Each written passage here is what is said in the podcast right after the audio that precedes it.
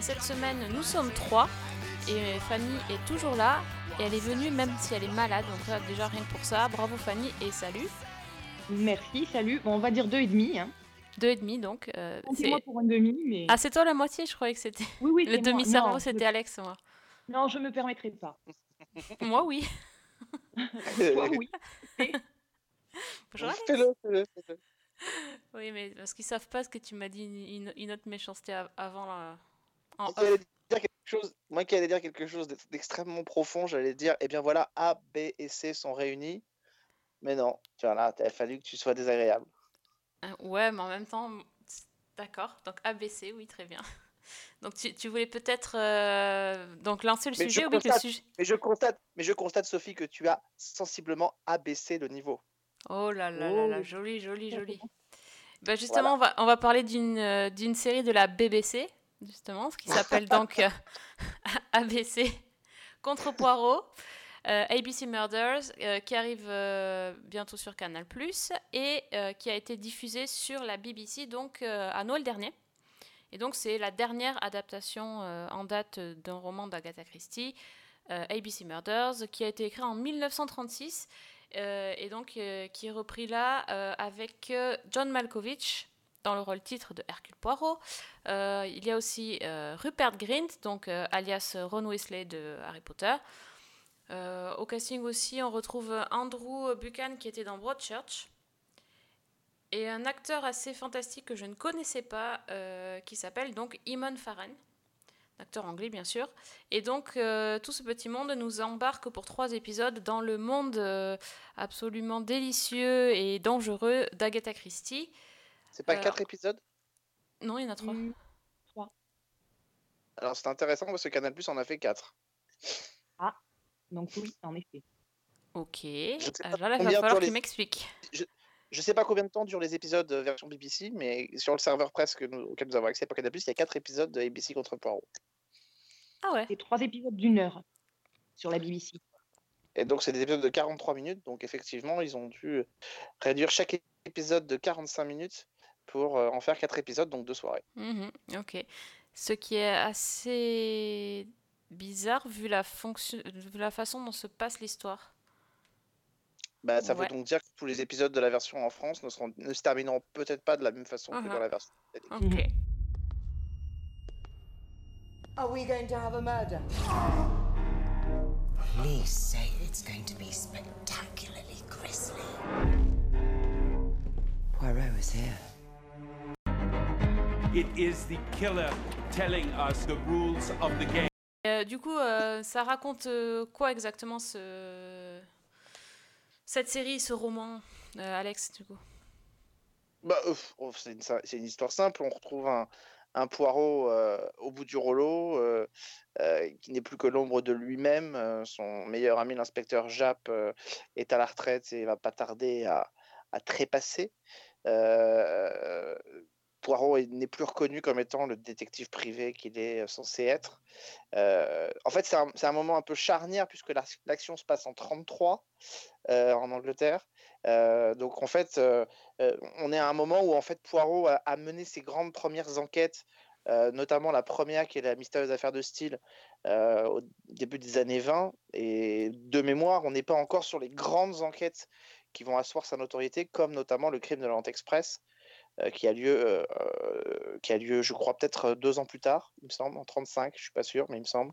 Et, euh, et puis peut-être Mort sur le Nil et tout ça. Donc euh, c'est un moment où Poirot doit se redorer une euh, doit se redorer sa réputation et il va se le faire grâce à un criminel qui lui lance euh, un défi en fait, euh, un criminel qui s'appelle ABC qui lui envoie des, des courriers pour le mettre au défi euh, finalement de l'arrêter quoi. Et pour ça il lui envoie euh, euh, des lettres et, il laisse sur chaque scène de crime un guide des chemins de fer, le, guide ABC. Voilà. Et chaque lettre, chaque meurtre en fait a lieu dans une ville qui commence par l'une des lettres de la de la triade ABC.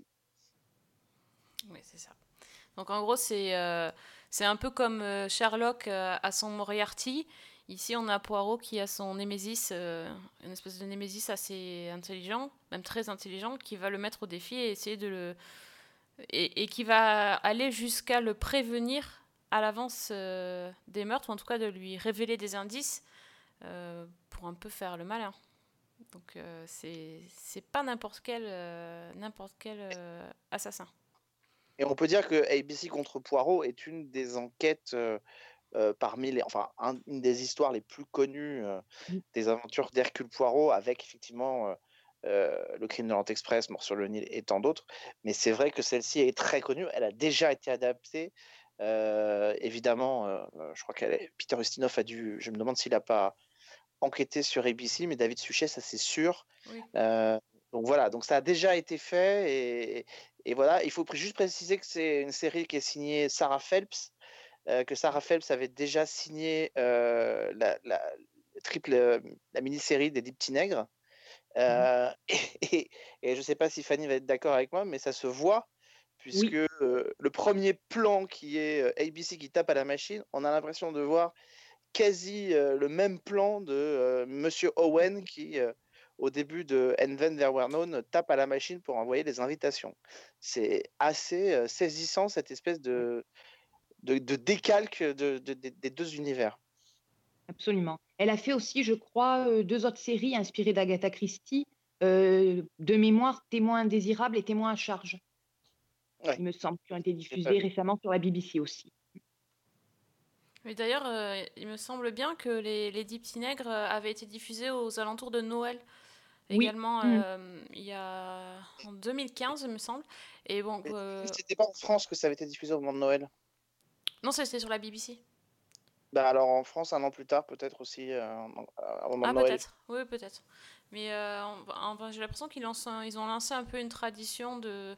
Il n'y a pas que le Doctor Who de Noël, il y a aussi le l'adaptation euh, de romans célèbres euh, de Noël aussi. hein, donc, euh, Et euh, mais justement, euh, on- enfin, je me souviens pas vraiment de l'adaptation en série avec David Suchet de cette, de cette aventure en particulier. Par contre, euh, je, je me souviens du livre. Euh, Il y, a, il y a quand même des, des, des différences. Oui. Et aussi, il Mhm. y a- il y, a- d'énormes différences, surtout sur le personnage d'Hercule Poirot, qui m'ont laissé un peu euh, songeuse, je dirais. Pour être... Parce qu'en je, fait, je, je pourrais partager, mais je voulais laisser Fanny en dire un, un mot quand même. non, mais tu sais déjà Mais- ce qu'elle va dire, Fanny. Donc, Fanny. Ben, effectivement, ce n'est pas du tout le Hercule Poirot auquel on est habitué, ni auquel on pourrait s'attendre. Donc, euh, d'un côté, c'est effectivement très curieux. A posteriori, je me dis aussi que avoir pris John Malkovich pour faire le rôle euh, sous-entendait plus ou moins des différences quand même. Parce que c'est quelqu'un que je ne voyais pas dans ce rôle-là. Et c'était évident qu'il allait apporter sa, son interprétation, sa patte, enfin en faire quelque chose d'autre.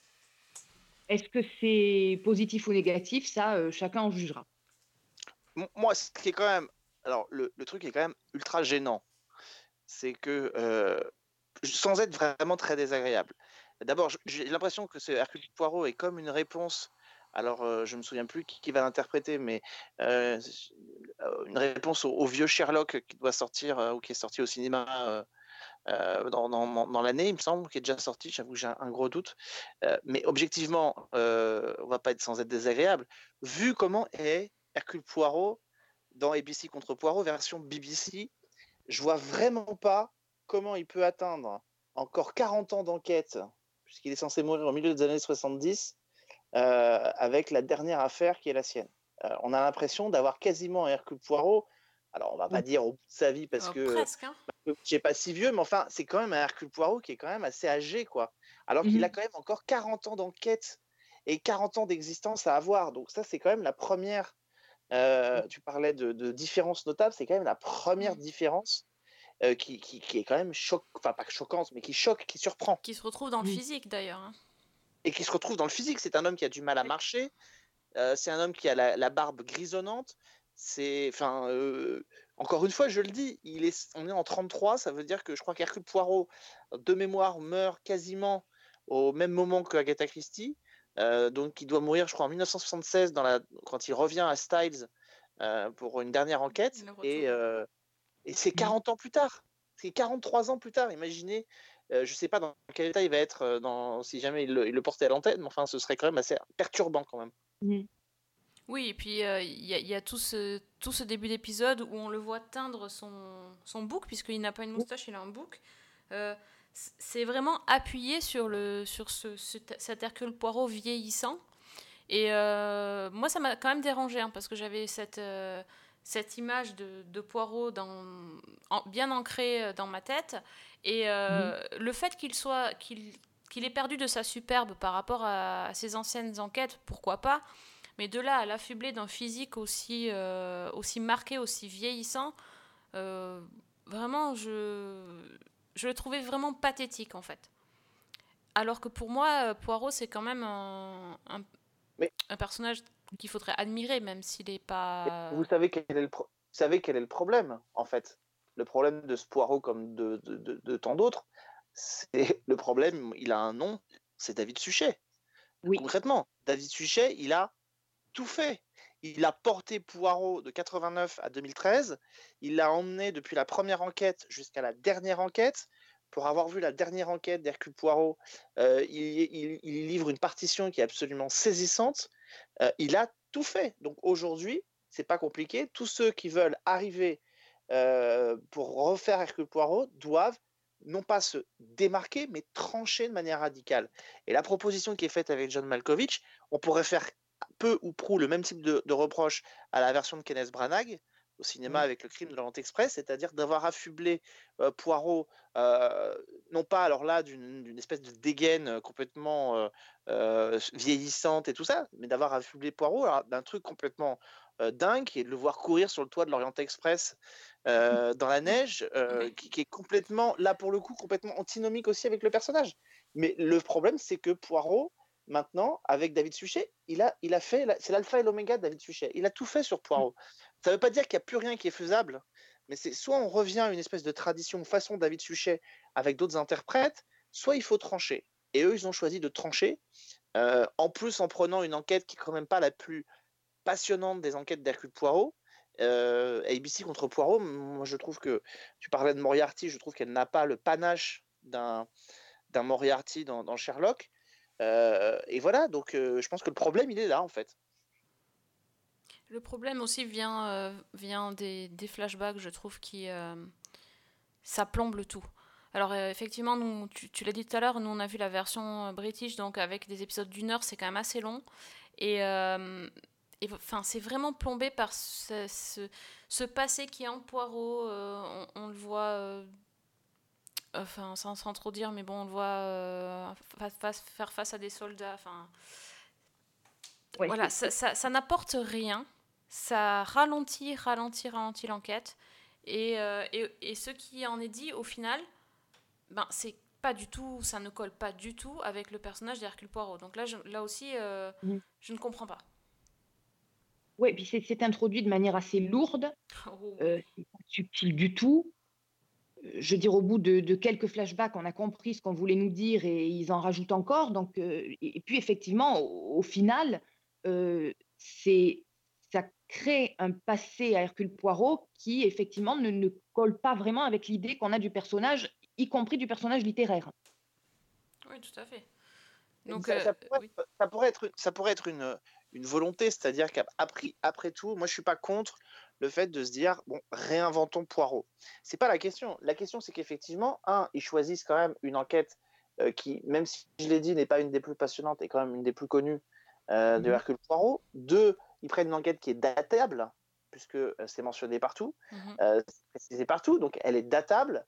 Et trois, ils, ils décident de le mettre et de réinventer Poirot. Alors ils auraient pu faire façon euh, Hugh Jackman qui réinvente Sherlock Holmes euh, dans les films de Guy Ritchie, ça aurait pu se faire. Voilà, on réinvente un, un- un nouveau visage. Sauf que là, on reprend peu ou prou le même Poirot, avec effectivement ses manies physiques, avec euh, son hyper attention à son, à son apparence, son côté quand même un peu sûr de lui.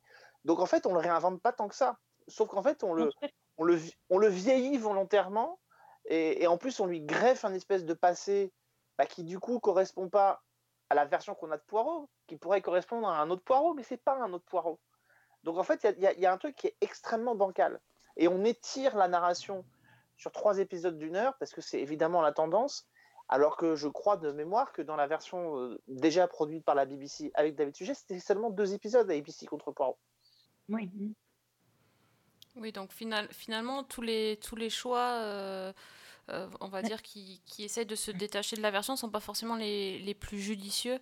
Il y a aussi l'ambiance même de Et la série Oui, qui est quand même à mille lieues de ce qu'on pouvait penser d'une d'une histoire adaptée d'A- d'Agatha Christie, qui est quand même On est- très très dans- on est- sombre. On est dans une sombre. ambiance qui donne beaucoup du côté de Peaky Blinders, Oui, plutôt que absolument. du côté de, de Agatha Christie quand même. À la fois Ouais, dans, le, dans traitement visuel des ambiances, Mhm. euh, on est dans, un, dans, cette, dans cette ambiance un peu plus là, de, de proche de l'œuvre de Stephen Knight plutôt que de celle d'Agatha Christie. Quoi. Un mot Oui. sur euh, Rupert Grint? Qu'est-ce que vous en avez pensé? Bah, Mhm. Vous battez pas, hein? Non, non, on se battra pas. Vas-y, Fanny. Ben écoute, euh, je j'ai pas trouvé qu'il était nullissime, j'ai pas trouvé qu'il était exceptionnel. Euh, j'ai eu du mal quand même à. ben, là encore, il y a un problème d'âge en fait. Je, je trouve qu'avec cette espèce de moustache, avec ce, il n'est pas tellement crédible. On dirait qu'il est déguisé en papa.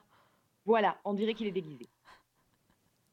Oui, non, il est, il est plutôt sans saveur, je trouve. euh, autant j'aime bien le comédien, c'est pas le problème, mais euh, voilà, le- votre silence en dit long. euh, je- voilà, Mhm. pas de, sans saveur, je, dis- je dirais. Sans, sans saveur, le problème, c'est pas d'avoir de la saveur ou de, ou de pas en avoir. C'est que, c'est que si déjà euh, un, un- un- un type de la trempe de Malkovich n'arrive pas à faire quelque chose d'à peu près agréable, même si lui, ce qu'il fait, il le fait bien, ce serait pas Poirot. euh, son personnage peut être extrêmement intéressant parce que Malkovich le fait bien. C'est un homme qui joue, c'est quand même un comédien qu'on aime beaucoup et qui joue euh, magistralement bien. Sauf que voilà, déjà lui, il n'a pas quelque chose à faire qui est génial. Donc à partir de là, tous ceux qui sont à côté peuvent pas produire quelque chose de génial. C'est pas, enfin c'est pas possible quoi. Donc euh, et, je- et je disais tout à l'heure, je parlais de l'ambiance proche de Peaky Blinders, mais notre cher ami ABC, il a un faux air de Killian Murphy par moment Euh, qui est quand même très, euh, qui est là aussi très perturbant. Donc en fait, euh, on a une série qui navigue entre deux, avec une Sarah Phelps qui a tendance un peu à reprendre ce qu'elle a déjà fait sur d'autres trucs, qui va prendre une ambiance pour la greffer ailleurs, parce que cette ambiance un peu crade, réaliste, c'est aujourd'hui ce qu'on a envie de montrer de la fiction britannique. Donc, mais, mais c'est fait de manière extrêmement artificielle. Alors ça pourrait être intéressant encore une fois, parce que c'est vrai que quand on regarde toutes les adaptations de Poirot qui ont été faites, on est toujours dans une espèce d'Angleterre un peu. euh, c'est pas l'Angleterre de carte postale, mais c'est un peu l'Angleterre fantasmée, rêvée, comme on l'a dans les romans anglais policiers depuis, depuis des années. Donc, pourquoi pas transposer Poirot dans un autre type d'environnement? Ça peut être intéressant. Mais sauf que là, en fait, on a l'impression de, de l'avoir foutu dans une ambiance juste parce que c'est tendance en ce moment et pas parce qu'il y a un vrai, euh, il y a un vrai propos, un vrai propos pardon, qui nous est expliqué. Moi, il y a deux choses qui, qui me viennent à l'esprit. La première, c'est une des réflexions que je me suis faites, c'est que cette série aurait pu m'intéresser, le personnage joué par Malkovich aurait pu m'intéresser si ça n'avait pas été Poirot. Donc, je rejoins un petit peu ce que tu dis euh, sur, sur le problème de ce qu'on lui donne à jouer, en fait. Et la deuxième chose, quand tu parlais de, de l'ambiance et du, du propos qui est derrière et de, du fait que la série s'éloigne de cette Angleterre euh, un petit peu fantasmée, c'est finalement le, le côté très artificiel que ça prend, en particulier dans la manière dont certains sujets de société sont posés là, où on essaie de toute évidence de faire des renvois à l'actualité hum, de maintenant, et où, bah, pareil, c'est totalement artificiel, et pour moi, ça ne fonctionne pas. Oui, enfin, ils ont, ils ont essayé d'ancrer la, la série dans, dans le contexte historique de 1933. Ils ont pas, ils en font pas grand-chose non plus, à, à part de faire euh, comprendre que Poirot est, est toujours, euh, est toujours considéré comme un étranger, euh, alors que ça fait des années et des années qu'il est en Angleterre. Euh, voilà, en même temps, si ça fait des années et des années qu'il est en Angleterre, cet accent, euh, c'est pas possible. Oui, mais alors, alors là, là, c'est pas, je veux pas tomber, mais euh, sur, je veux pas tomber sur la série de manière gratuite parce que euh, c'est, un des traits caractéristiques de Poirot qui perdure dans toutes, globalement dans toutes les adaptations. on joue beaucoup là-dessus. Même Suchet, Oui, dans, dans- toutes sûr. les séries, que ce soit au début ou à la fin, il jouait sur. Et c'est d'ailleurs pour ça que euh, moi j'ai j'ai une passion pour Roger Carrel euh, qui euh, prête la- sa voix à, à David Suchet. Mais la version anglaise a ça de spécial que effectivement elle navigue sans arrêt entre les, into- les, incon- les intonations françaises et les expressions typiquement françaises qu'utilise Poirot euh, et, son, euh, et son verbe britannique. Donc ça c'est quelque chose qui a toujours existé. Les, les expressions françaises sont dans les, sont dans les romans. Ça, euh, ça on, on- Oui, mais le, le côté, le côté euh, euh, la, la phrase préférée de, de Poirot dans la plupart des adaptations et le running gag, c'est Mais je ne suis pas belge, je ne suis pas Oui. français, je suis belge. Donc, ça, Mm. ça a toujours existé. Tous le disent. Peter Ustinov le dit, euh, Albert Finet dans Le Crime Express le dit, Poirot, euh, Suchet le dit. Donc, en fait, ils le disent tous. Donc, ça, à la limite, ça me gêne pas parce que c'est un. Un petit clin d'œil effectivement à l'univers de, Poirot euh, qui, qui existe et qui est là quoi. Oui, enfin, je trouve que c'est. Je ne sais pas, ça, ça sonne, euh, ça sonne pas correctement.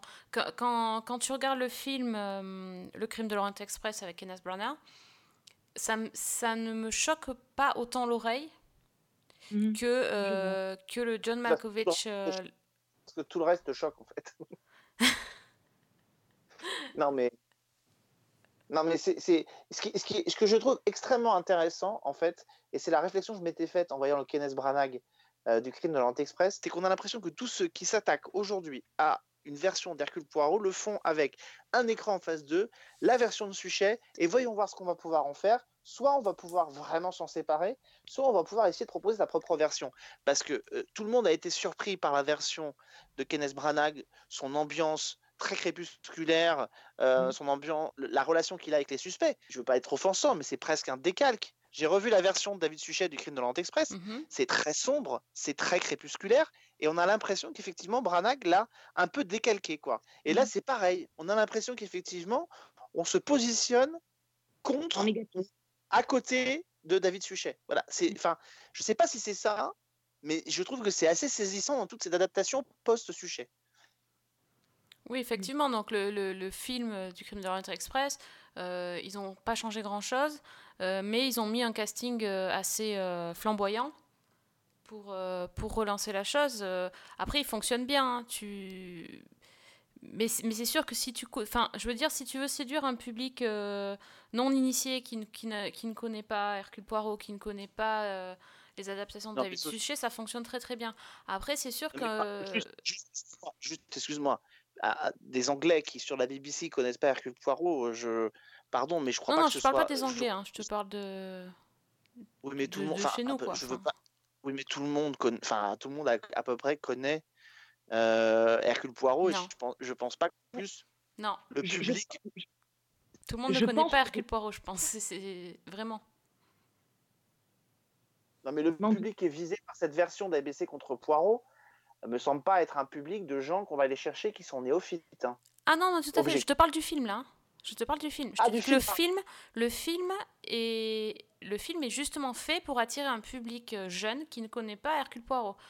Euh, Oui, que- d'accord. Et donc Ça, euh, voilà, enfin c'était aussi euh, c'est pas c'est pas dans la même euh, c'est sûr que nous nous on compare mais euh, ceux qui ne connaissent pas peuvent vraiment apprécier le film euh, parce qu'il a été fait pour ce public-là.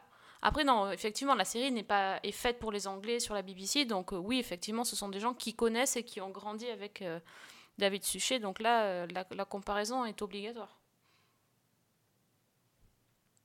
Fanny? Non, mais je, je suis d'accord. Finalement, on en revient toujours au même point.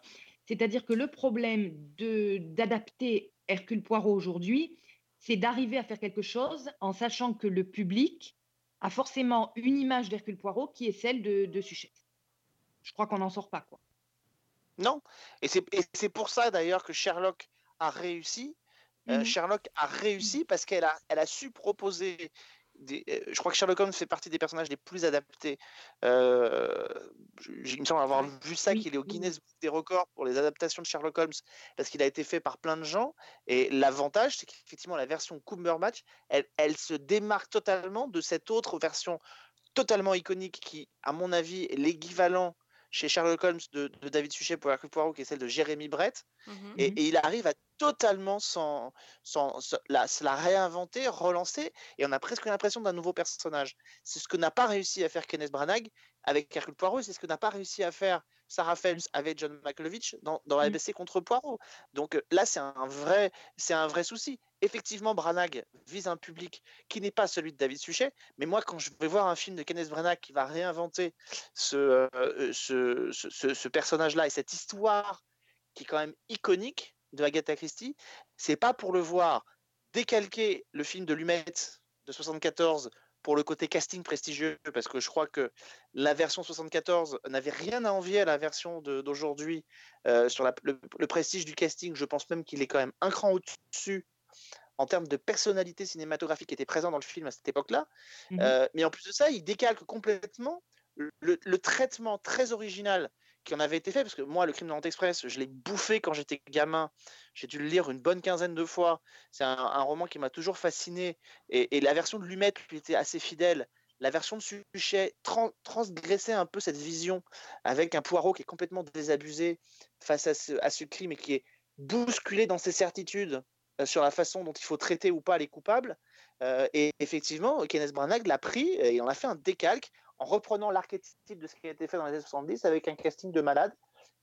Et, et- et voilà, et c'est ça je trouve qui est dommage, c'est que je m'attendais pas à ça d'un mec comme, comme Kenneth Branagh s'emparant d'Hercule Poirot Mhm. euh, pour finir par l'affubler d'une espèce d'énorme moustache euh, un, peu, un peu fantoche. Quoi. Oui, effectivement, non, il s'est il s'est pas, il s'est pas foulé. hein. On est bien d'accord. Mais en gros, euh, tu parlais de Sherlock. D'après toi, est-ce qu'une adaptation qui exploserait les codes de Hercule Poirot comme ils l'ont fait avec Sherlock pourrait fonctionner? C'est une vraie Bah, question. Hein, c'est pas... Oui, mais sauf que, ma- sauf que le problème maintenant, c'est que bah, Sherlock est passé par là. Donc, euh, Oui. transposer Hercule Poirot aujourd'hui euh, en version moderne, ben, c'est foutu. Tu peux plus le faire. Donc, Mm. euh, donc effectivement, qu'est-ce qui reste comme, comme version? Bah, Il reste une version un peu changée, comme essaye de le faire Sarah Phelps ici, c'est-à-dire Mhm. avec un Poirot différent, avec une ambiance différente qui sort de l'ambiance carte postale, avec une ambiance un peu plus sociétale. Mais le problème, c'est que comme elle s'en démarque quand même pas énormément, et ben du Mm. coup, le- le- les deux versions se percutent parce qu'on est obligé d'y penser et que là, pour le coup, on n'a pas l'impression d'une adaptation, mais juste d'une euh, ou d'une transformation un peu comme c'est fait avec euh, euh, Stephen Moffat et, et- et Cumberbatch, mais d'une simplement d'une espèce de truc un peu d'une copie, d'une copie pas très très bien faite en fait. Mhm. Eh bien, on vous a vendu du rêve. Euh, du coup, Oui. euh, vu qu'on vous conseille pas tellement, tellement de, de regarder cette, euh, cette adaptation-là, est-ce que vous auriez euh, une, euh, un épisode d'Hercule Poirot euh, à conseiller ou une, une autre adaptation qui vous aurait euh, plu? Vas-y Fanny. Je- je- je risque d'être Alors, je cherche, c'est ça. Je Non, je laisse. Je, je pense qu'Alex a dit tout son amour pour l'interprétation de David Suchet, ce qui, est, Donc, tous sur évidemment- TMC. Oui. qui est évidemment le, le premier nom qui vient en tête. Donc je, je le lui laisse, c'est c'est clair. Non, non. Bah oui, non, mais il Moi- a raison. Une tendresse particulière pour euh, Peter Ustinov, Bah oui, aussi. interprétation de Poirot, euh, que ce soit bon, ben, notamment dans Mort sur le Nil, euh, qui est un téléfilm que moi j'ai adoré, où on retrouvait notamment, euh, il y avait Jane Birkin, euh, je crois qu'il y avait Bette Davis, Mia Farrow, enfin il y avait aussi un casting euh, Angela Lansbury. Angela Lansbury, enfin il y avait vraiment un casting euh, qui envoyait du lourd. Et Et puis lui- Manimal. Et Manimal. Simon McCorkidal qui, est, euh, qui joue dedans quand même. Ah, toujours le truc qui. oui, D'accord. Ah oui, c'est vrai. Oui, oui, oui, non, mais C'est important qui- qu'il y ait Manimal. C'est lui qui joue Simon. euh, qui joue Simon. Mais- Et, moi, c'est vrai que donc c'est un- un- une interprétation de Poirot que j'ai toujours beaucoup aimée parce que je trouve qu'il apporte euh, aussi ce, ce, côté euh, décalé au personnage, qu'il euh, qu'il possède bien tout ce que j'en avais tiré. Moi, c'est la première adaptation que j'ai vue en fait, donc c'est vrai que ça m'a marqué aussi. Et, ce côté, ce personnage qui est, qui est, ah, comment dire, qui, a ce côté extrêmement sûr de lui, limite. Enfin, je, je, je trouve pas mes mots, mais Enfin, moi, personnellement, c'est celle qui m'a le plus convaincue. Quoi. Après, David Suchet, mais David Suchet, il est à part parce que, euh, comme le disait Alex, il a, il a incarné le personnage de façon tellement magnifique que c'est le premier nom qui vient en tête et, et j'allais dire c'est Poirot, quoi. Il n'y a, pas- il y a pas à chercher. Oui, Non, mais, juste av- avant de vous dire moi mes, mes enquêtes euh, préférées, c'est quand même assez dramatique quand même. C'est que euh, euh, là où effectivement Cumberbatch il, il réinvente Sherlock grâce à, à- à- au, travail de Moffat, euh, il passe après Jérémy Brett. Mais Jérémy Brett, la version est, est très connue en Angleterre, le public international peut-être le connaît moins. Oui, Euh, la difficulté aujourd'hui avec la version d'ABC contre Poirot, c'est quand même de passer derrière pas seulement David Suchet, c'est de passer derrière Peter Ustinov et de passer derrière Albert Finet, euh, Oui. qui sont quand même trois énormes stars et trois énormes comédiens. Et ce qui est tragique, et c'est pour vous dire à quel point ce raté peut énerver, c'est qu'on est quand même en face d'un quatrième qui n'a strictement rien à envier aux trois autres. John Non. Malkovich, c'est un monstre sacré du cinéma aussi, et c'est vous dire à quel point on considère que c'est un raté, c'est que même lui n'arrive pas à en tirer euh, l- l'essence de ce qu'il aurait pu en faire pour proposer une autre version énorme de, de Poirot. Donc, euh, je crois que le, vrai problème, il est, à, il est à traiter du côté de Sarah Phelps, euh, qui s'était pourtant sublimée. Moi, j'ai adoré la version des petits nègres qu'elle avait proposée, que j'avais trouvé vraiment remarquable. Et là, elle s'est Mhm. vautrée, quoi. Elle s'est juste vautrée. Donc, euh, donc voilà, moi, je suis comme Fanny. Ustinov, il m'a bluffé. Alors, si je suis vraiment lucide, je dirais qu'il est, il est très bon, notamment dans deux adaptations de Poirot, qui sont Mort sur le Nil et Meurtre au Soleil, Mhm. euh, qui est aussi très, très drôle, euh, Meurtre au Soleil, avec euh, là encore Jane Birkin qui est là. Euh, et je trouve que Meurtre au Soleil est très bien. Après, il y avait d'autres versions plus téléfilms, qui étaient, parce que je crois que Meurtre, Mort sur le Nil, je sais pas s'il n'est pas sorti au cinéma, j'ai un doute, mais je crois que c'est un film, hein, je suis pas sûr que ce soit un téléfilm. Et il y a Mia Farrow aussi dedans, qui, qui joue dedans. Mais, mais, mais après, il y a eu d'autres adaptations comme Drame en trois actes, comme Poirot joue le jeu, qui sont un peu plus dispensables. Euh, mais si on devait retenir que deux aventures, ça va être les deux mêmes, mais dans deux versions totalement différentes. Je vous conseille quand même, si vous l'avez jamais vu, de découvrir la version de Suchet du Crime de l'Orient Express. Euh, au départ, il peut y avoir une espèce de frustration parce qu'elle est quand même beaucoup plus courte que toutes les autres.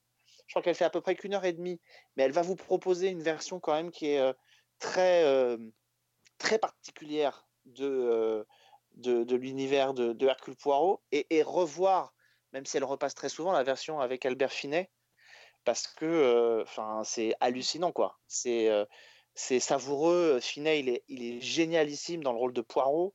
Euh, le casting à côté, enfin, il y a quand même Ingrid Bergman, Lauren Bacall, Sean Connery, Anthony Perkins, Jacqueline Bisset, Michael York. Enfin, c'est prodigieux, quoi. C'est prodigieux. Et Albert Finet, c'est c'est un, film qui est monstrueux, ce film-là, et qui est remarquable. Donc voilà. Donc euh, euh, ces deux adaptations-là, et, après redécouvrir. Alors toutes les toutes les aventures de, de, de Poirot version Suchet sont pas d'une réussite totale. C'est vrai que même en termes d'image, ça a quand même parfois un peu mal vieilli.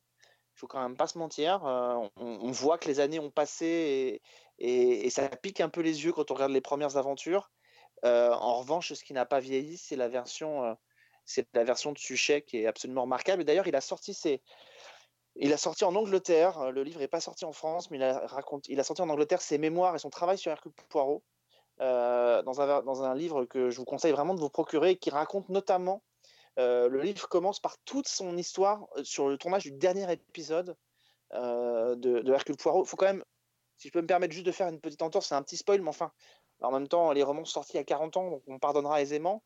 Euh, en fait, Poirot revient pour enquêter euh, au premier endroit où il a mené son enquête, c'est-à-dire à Styles. Il y a des meurtres qui sont commis. Et, en gros, la dernière enquête de Poirot, c'est euh, Poirot qui décide, avant de mourir, de passer de l'autre côté, quoi. Et de montrer qu'il est capable de commettre le crime parfait. Et donc, il raconte tout ça. Et il raconte toute cette façon qu'il avait de travailler sur, euh, sur ce dernier épisode, ce que ça a représenté pour lui, parce qu'il est resté quand même 25, euh, oui, c'est 25 ans, je crois, dans la peau de, de Poirot. Euh, c'est quelque chose de colossal. Il, a adapté toutes les aventures d'Hercule Poirot. Et, voilà. Et donc, je vous conseille ce livre-là. Je, n'ai plus le titre en tête, mais euh, il est vraiment très très bon. Et, d'ailleurs, euh, Hercule Poirot, c'est le, c'est le seul personnage de fiction qui a eu droit à son, euh, article pour sa, mort euh, dans, le journal britannique. Moi, je trouve ça fantastique quand même. En 1975. En, fait, je pense que du côté d'Agatha Christie, il y aura un truc à faire aujourd'hui. Euh, Poirot est un personnage qui est extrêmement iconique. Et je pense qu'aujourd'hui, il faudrait peut-être le laisser reposer en paix pendant quelques années. Parce que je crois qu'en fait, on l'a pas assez laissé reposer après, euh, après Suchet. Je crois que Kenneth Branagh euh, se prépare à adapter Mort sur le Nil. Euh, Parce que, et c'est vous dire à quel point le truc est quand même lourdingue, c'est que, je sais pas si vous vous souvenez, mais à la fin du crime de Rente Express, il y a quand même une phrase où le mec vient le chercher, la garde de, dans, dans ce petit patelin paumé où il descend sur Rente Express pour lui dire qu'il est attendu en Égypte Oui, sur un paquebot où il y a eu un, où il y a eu un meurtre, ce qui est quand même déjà un non-sens total, puisque euh, la particularité de, de toute l'intrigue de Mort sur le Nil, c'est quand même que toute l'intrigue menée par les, les, les assassins pour, euh, pour mener à bien leur enquête, c'est la présence de Poirot sur le bateau au moment où le crime est commis. Donc, euh, donc déjà, là, il y a un non-sens total. Mais, mais je pense qu'en fait, il faudrait que quelqu'un se penche maintenant sur Miss Marple, parce que Bah il y a eu effectivement une, une- une énorme série dans les années 80 qui était très réussie aussi. Il y a eu une autre version il y a quelques temps, mais qui est assez passée inaperçue. Euh, Angel Hansbury, euh, qui avait incarné finalement une Miss Marple moderne avec Arabesque, avait repris au cinéma dans Le Miroir se brisa le Mhm. rôle de, de Miss Marple avec Elizabeth Taylor en face d'elle, ce qui était quand même assez euh, faramineux en termes de en termes de face à face. Mais je crois qu'aujourd'hui, c'est ce personnage-là qu'il faut aller chercher. C'est lui qu'il Ouais. faut aller titiller, qu'il faut essayer de ramener dans une autre version. Et là, je pense qu'on n'aurait pas de mal à avoir une version un peu plus moderne et un peu plus rock de, de Miss Marple, parce que ça reste quand même la grand-mère qui fait des, qui me boit du thé, qui mange des petits gâteaux et qui arrive à, à enquêter sur des trucs. Euh, donc, je crois que là, il y a quelque chose à aller chercher. C'est plutôt vers elle qu'il faut se tourner. Et puis il y a des super enquêtes en plus de Miss Marple, donc euh, il y aurait, il y aurait des choses à faire. Il y en a moins, mais- sympas. Ouais, ouais. Mhm. Peut-être que la BBC est en train de nous écouter et en train de te voler ton idée, Alex, ça pour le Noël prochain. Donc surveillez écoute, la BBC, si à Noël prochain on a euh, un, des, un des Miss Marple euh, sur la BBC, c'est que euh, ils auront écouté euh, Season 1. Je vois que cette explication-là. There must be a code. There is a code. The code is me. What compels you, Hercule? Tell me, what drives you?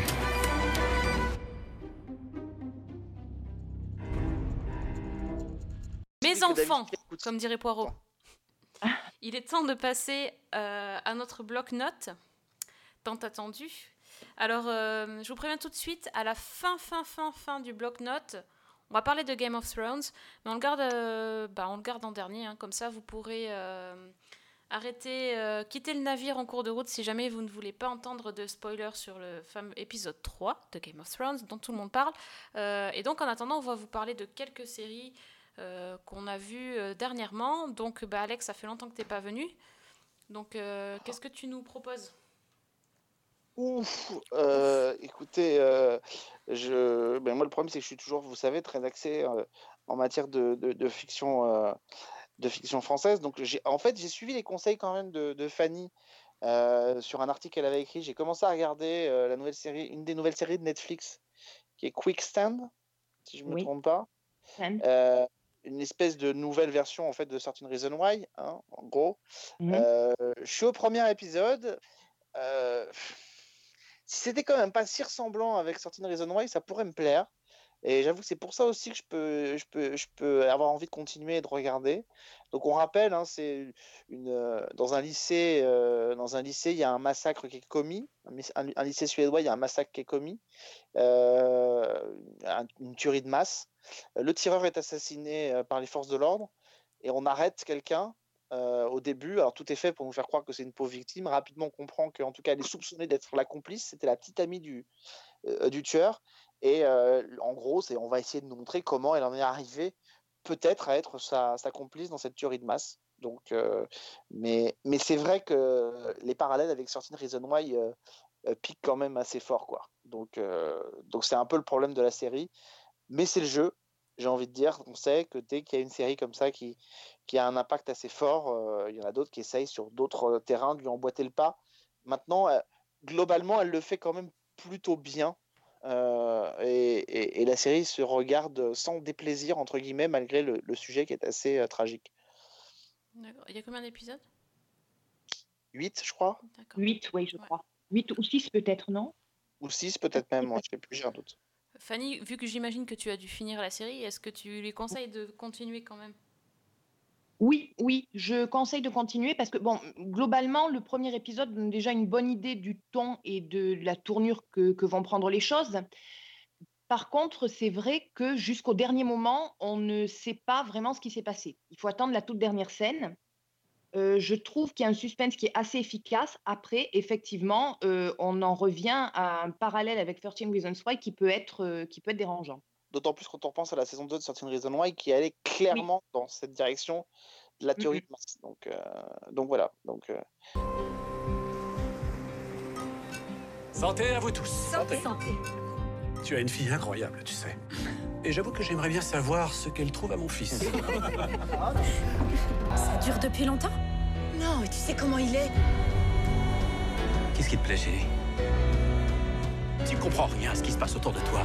Il y a une série dont je peux pas vous parler parce qu'au moment où on va la diffuser, on est encore sous embargo, mais je vous en parlerai la prochaine fois. C'est une série qui s'appelle Mouche. Est-ce que vous voyez ce que ça peut être? Non. C'est la version française de. Fleabag en fait, Ah, Eh ben, bah écoute. bah, eh c'est ben, avec Camille. Cotin. avec Camille Cotin qui va arriver au mois de juin, je pense, sur euh, Canal+. Eh ben écoute, si tu veux, moi je peux te parler de la saison 2 de Fleabag. Ah bah tiens. Ah, ouais, t'as vu quel enchaînement, on s'était pas concerté. Non, même pas, dis donc. Qu'est-ce que ça serait si on se concertait? Putain. Euh, Oui, parce que la saison 2 de Fleabag qui a été diffusée sur la BBC Free arrive sur Amazon le 17 mai prochain. Donc, 6 épisodes de 30 minutes. Et donc, on avait parlé de, de Fleabag saison 1 qui racontait en fait euh, bah, l'histoire de, de ce personnage joué par euh, Phoebe Waller-Bridge, qui a aussi écrit d'ailleurs la série. Euh, donc, qui était une femme euh, qui était euh, bah, qui était un petit peu en décalage, qui avait une vie sexuelle assez compliquée et surtout qui avait du mal à gérer le deuil de sa meilleure amie qui s'était suicidée, sa meilleure amie avec qui elle avait ouvert un, café. Et donc là, en fait, la saison 2 reprend, l'action reprend un an et demi après la fin de la saison précédente. Et donc, en fait, ça, commence avec euh, Fleabag qui rejoint sa famille pour un dîner au restaurant pour euh, célébrer les fiançailles de son père avec sa marraine et future belle-mère, donc qui est jouée par Olivia Colman, euh, sachant que les deux femmes se détestent euh, cordialement, mais ne le montrent pas, ça reste très urbain. Et donc c'est un dîner qui est aussi censé un petit peu apaiser les, les tensions après la fin de la saison précédente. Donc Fleabag retrouve aussi sa sœur Claire, avec qui elle a toujours eu des rapports tendus, euh, son beau-frère, qui est un espèce de, bof absolument euh, odieux, misogyne et vulgaire. Évidemment, le dîner en question euh, bah, va très très mal tourner. Et notamment, bah, ça, va virer en, bataille rangée, hein, disons-le. Et, et- et notamment parce qu'il y a un événement qui concerne Claire. Alors, je ne peux pas trop en parler parce que ça va impacter toute la suite de la saison, mais qui va, euh, bah, qui va raviver les tensions entre les sœurs et puis paradoxalement, finalement, leur permettre de se, de se rapprocher. Et puis, au cours de ce dîner, euh, Fleabag fait aussi la connaissance d'un autre invité, le prêtre qui doit officier lors du, mariage de, lors du remariage de son père. Alors, il est joué par Andrew Scott. On parlait de Sherlock tout à l'heure, donc c'était le Moriarty de, de Sherlock. Et c'est un prêtre qui est, bah, qui est complètement atypique. C'est un, prêtre qui ne porte pas le col blanc, qui boit, qui fume, qui jure, et qui tout de suite a une complicité évidente avec euh, Fleabag. Alors une complicité euh, intellectuelle, et puis il y a quand même une attirance physique assez marquée. Vous aurez déjà deviné que bah, flirter avec un prêtre, c'est pas forcément une très très bonne idée, étant donné les vœux de chasteté euh, du monsieur. Sauf que, bah, évidemment, non seulement ça ne va pas arrêter Fleabag, mais ça va même un petit peu l'aiguillonner et l'exciter, euh, étant donné qu'elle a quand même un don inné pour les situations problématiques et, pour le chaos. Et toute, euh, toute la saison, en fait, va partir sur cette relation fantasmée, puis qui va évoluer avec ce prêtre. Et en même temps, euh, la saison approfondit aussi le- les relations de Fleabag avec sa famille, et donc en particulier avec sa sœur. Alors, c'est une... au départ, c'est... la saison 2 n'était pas prévue. Euh, L'intrigue devait s'arrêter avec la saison 1. Et puis, ben, Phoebe Waller-Bridge a, repris euh, la série. Et bon, c'est une saison 2 dans laquelle on retrouve à peu près les mêmes ingrédients que dans la première. C'est-à-dire qu'on a le même mélange d'humour noir, de langage très cru, des scènes euh, assez trash et toujours les adresses directes de l'héroïne qui, qui parlent en fait au public. Même si cette saison, elles sont moins marquées et elles sont un petit peu plus subtiles. C'est plus des regards que de véritables adresses aux, aux- aux spectateurs. Parce que c'était tr- c'était très lourdingue en saison 1. Voilà, c'est exactement. Ça finissait par être assez lourdingue. Là, c'est plus. Ouais, ça passe plus par des regards, en fait, où, où elle nous fait un petit peu les complices et, et c'est plus. euh, c'est un- une complicité qui est un petit peu plus tacite. Donc, c'est assez intéressant. Euh, et puis, ben, au niveau de l'écriture, je trouve que c'est une saison qui est encore plus intéressante parce que elle, elle travaille énormément sur les dialogues, donc ils sont toujours euh, enlevés avec un rythme de mitraillette et puis qui, ben, au fil des épisodes, en fait, ces, dialogues, en fait, c'est comme des couches sur les personnages, et on a l'impression qu'ils se dévoilent de plus en plus, en fait, au, moment où on, frise l'hystérie, quoi.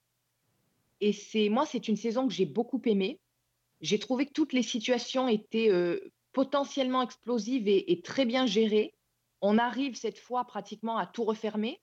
Euh, le personnage de la sœur connaît une évolution qui est très intéressante parce qu'elle sort un petit peu du, du, stéréotype et de la fille coincée qu'elle était en saison 1. Euh, Andrew Scott, dans le rôle du prêtre, euh, il est assez phénoménal parce que, bon, moi, c'est pas mon type d'homme, mais il dégage quelque chose dans ce rôle qui est vraiment, vraiment plein de, de, de piment. Et puis, bah, c'est toujours aussi drôle. Alors, en plus de ça, il y a Fiona Shaw qui joue dans Killing Eve, qui joue le rôle de la thérapeute de Fleabag. Donc, ça aussi, c'est des scènes assez mémorables. Et Christine Scott Thomas aussi, qui, apparaît dans un épisode en guest star. Donc, moi, personnellement, j'ai vraiment adoré cette saison. Je l'ai même préférée à la première, que, qui pourtant m'avait déjà beaucoup plu. Euh, donc, euh, bah, je vous la conseille fortement en attendant euh, la version française avec Camille Cotin. euh, voilà. Donc, Fleabag, c'est à partir du 17 mai sur Amazon. Et on Ouais, sait suis pourquoi Fleabag ça s'appelle mouche en français? Euh, ben, bonne question. je, je vais pas te dire, je ne sais pas. En fait, à l'heure où on enregistre cette émission, euh, on- dans une semaine, on a un point presse, donc on va pouvoir effectivement parler de tout ça. Bah, Tu poseras la question de ma part? On posera la question. Non, mais oui, parce que c'est effectivement intéressant et, je crois que là, pour le coup, on touche à quelque chose qui, euh, qui fait que ça va être compliqué quand même de vendre une série sur une fille qui s'appelle Mouche, quoi. Donc, euh, donc voilà. Et, et je suis pas certain, en plus. euh, en fait, le, le, le, le, souci qu'on pourra peut-être avoir avec Mouche, c'est le souci que moi j'ai un peu avec avec avec Fleabag, mais qui du coup ne passe pas, je trouve, la frontière euh, fran- fran- franco-anglaise en fait. Le problème que moi j'ai, c'est que moi j'ai découvert euh, Phoebe Waller-Bridge sur sa, sa série d'avant, euh, Mhm. Crashing, si je me trompe pas, Oui, c'est ça. Oui, euh, et, et que j'avais trouvé absolument génial. Elle m'avait fait mourir de rire.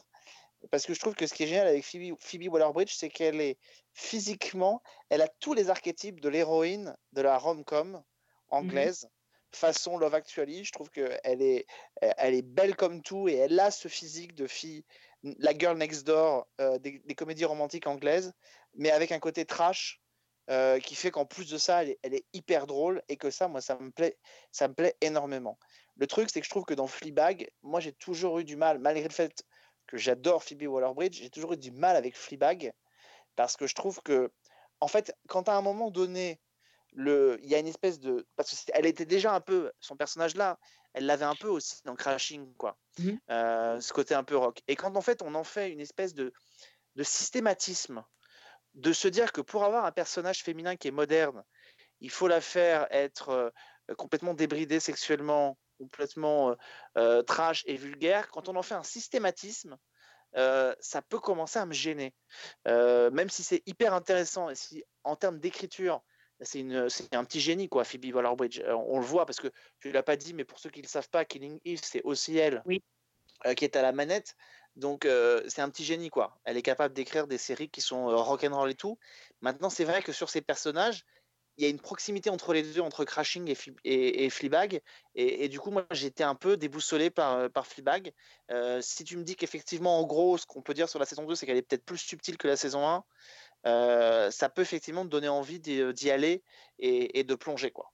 Donc, J'ai euh, trouvé personnellement que le, le portrait, les ressorts psychologiques de l'héroïne étaient beaucoup plus travaillés, en Mmh. particulier dans, dans sa relation avec, euh, avec ce prêtre, justement, qui est, qui est moins anecdotique qu'il y paraît, parce que bah, forcément, ça déclenche des choses, euh, une prise de conscience et des réflexions qui, sont, euh, qui, qui vont au-delà, quoi. Euh, également parce que ben, on, s'attache aussi davantage à la sœur et qui, Ouais. pour le coup, elle est un personnage qui est diamétralement opposé et son évolution ne prend pas justement ce, ce côté trash, évidemment, et, et- et où finalement, euh, en restant fidèle à elle-même, elle parvient elle aussi à une prise de conscience qui fait que bah, le personnage évolue et prend une toute autre direction. Donc c'est tout ça qui m'a intéressée et qui fait que je trouve que cette saison 2 est plus réussie que la première. Et, et pour info, hein, dans la version française, euh, c'est pas du, du spoil, je peux vous le dire, la sœur de, donc de, jouée- de la sœur de Camille Cotin est jouée par Suliane Brahim, qui était l'héroïne euh, euh, Soph- Sophie de Zone Blanche. Voilà. D'accord, oui. D'accord. qui, qui est la super héroïne de Zone Blanche. Mais voilà. Euh, Non, mais je, voilà, je vous donnerai mon avis bientôt sur euh, Mouche. Parce que je peux vous dire, en tout cas, pour avoir vu euh, les deux premiers épisodes, si vous avez aimé le premier épisode de Fleabag, vous ne serez pas déboussolé par le premier épisode de Mouche. Voilà. D'accord. Déduisez-en ce que vous en voulez. Très bien. Ok. Je crois que c'était suffisamment clair. You know when you've done everything? And you've even Do you want to have sex? no. And you feel great. And even though your sister still hates you. Thank you. You're pretending to be friends because your dad is. I'm joking. He's just there. Here's to love. Eh bien, comme on ne s'est pas concerté du tout, euh, ben moi j'ai décidé de vous parler de Killing Eve. C'est incroyable. Et donc, et j'adore Fiona Shaw, je la trouve fantastique dans cette euh, saison 2 justement. Euh, donc la saison 2 euh, de Killing Eve qui est actuellement sur Canal Plus série. Il y a 4 épisodes, peut-être 5 le temps que je fasse le montage de, de l'épisode, mais de notre émission. Euh, donc il y a un épisode par semaine. Euh, je trouve que cette sa- saison 2 est vraiment géniale.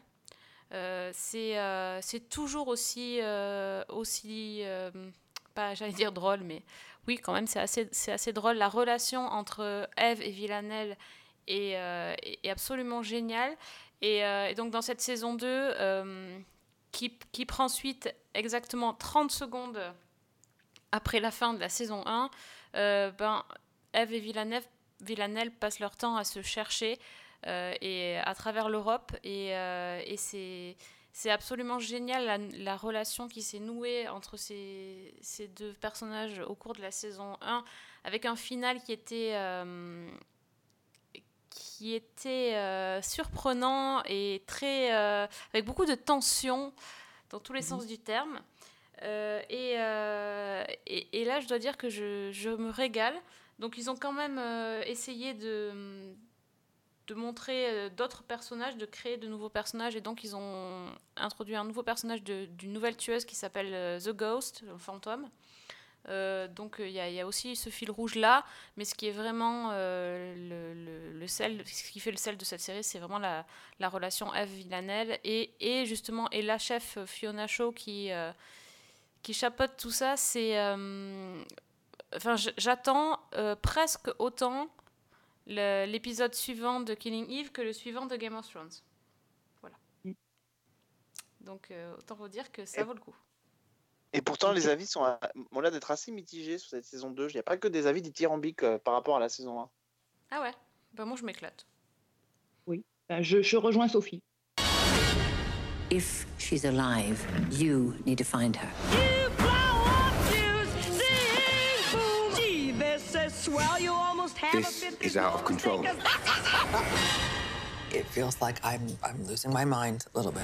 Est-ce que vous avez une autre série à nous conseiller avant qu'on passe à Game of Thrones? Ouais, moi, je peux peut-être vous parler d'une série que j'ai vue en, en clôture de, de Cannes Série. Euh, pas en clôture d'ailleurs, qui était projetée à Cannes Série et qui est attendue sur Amazon euh, pour début du mois de juin.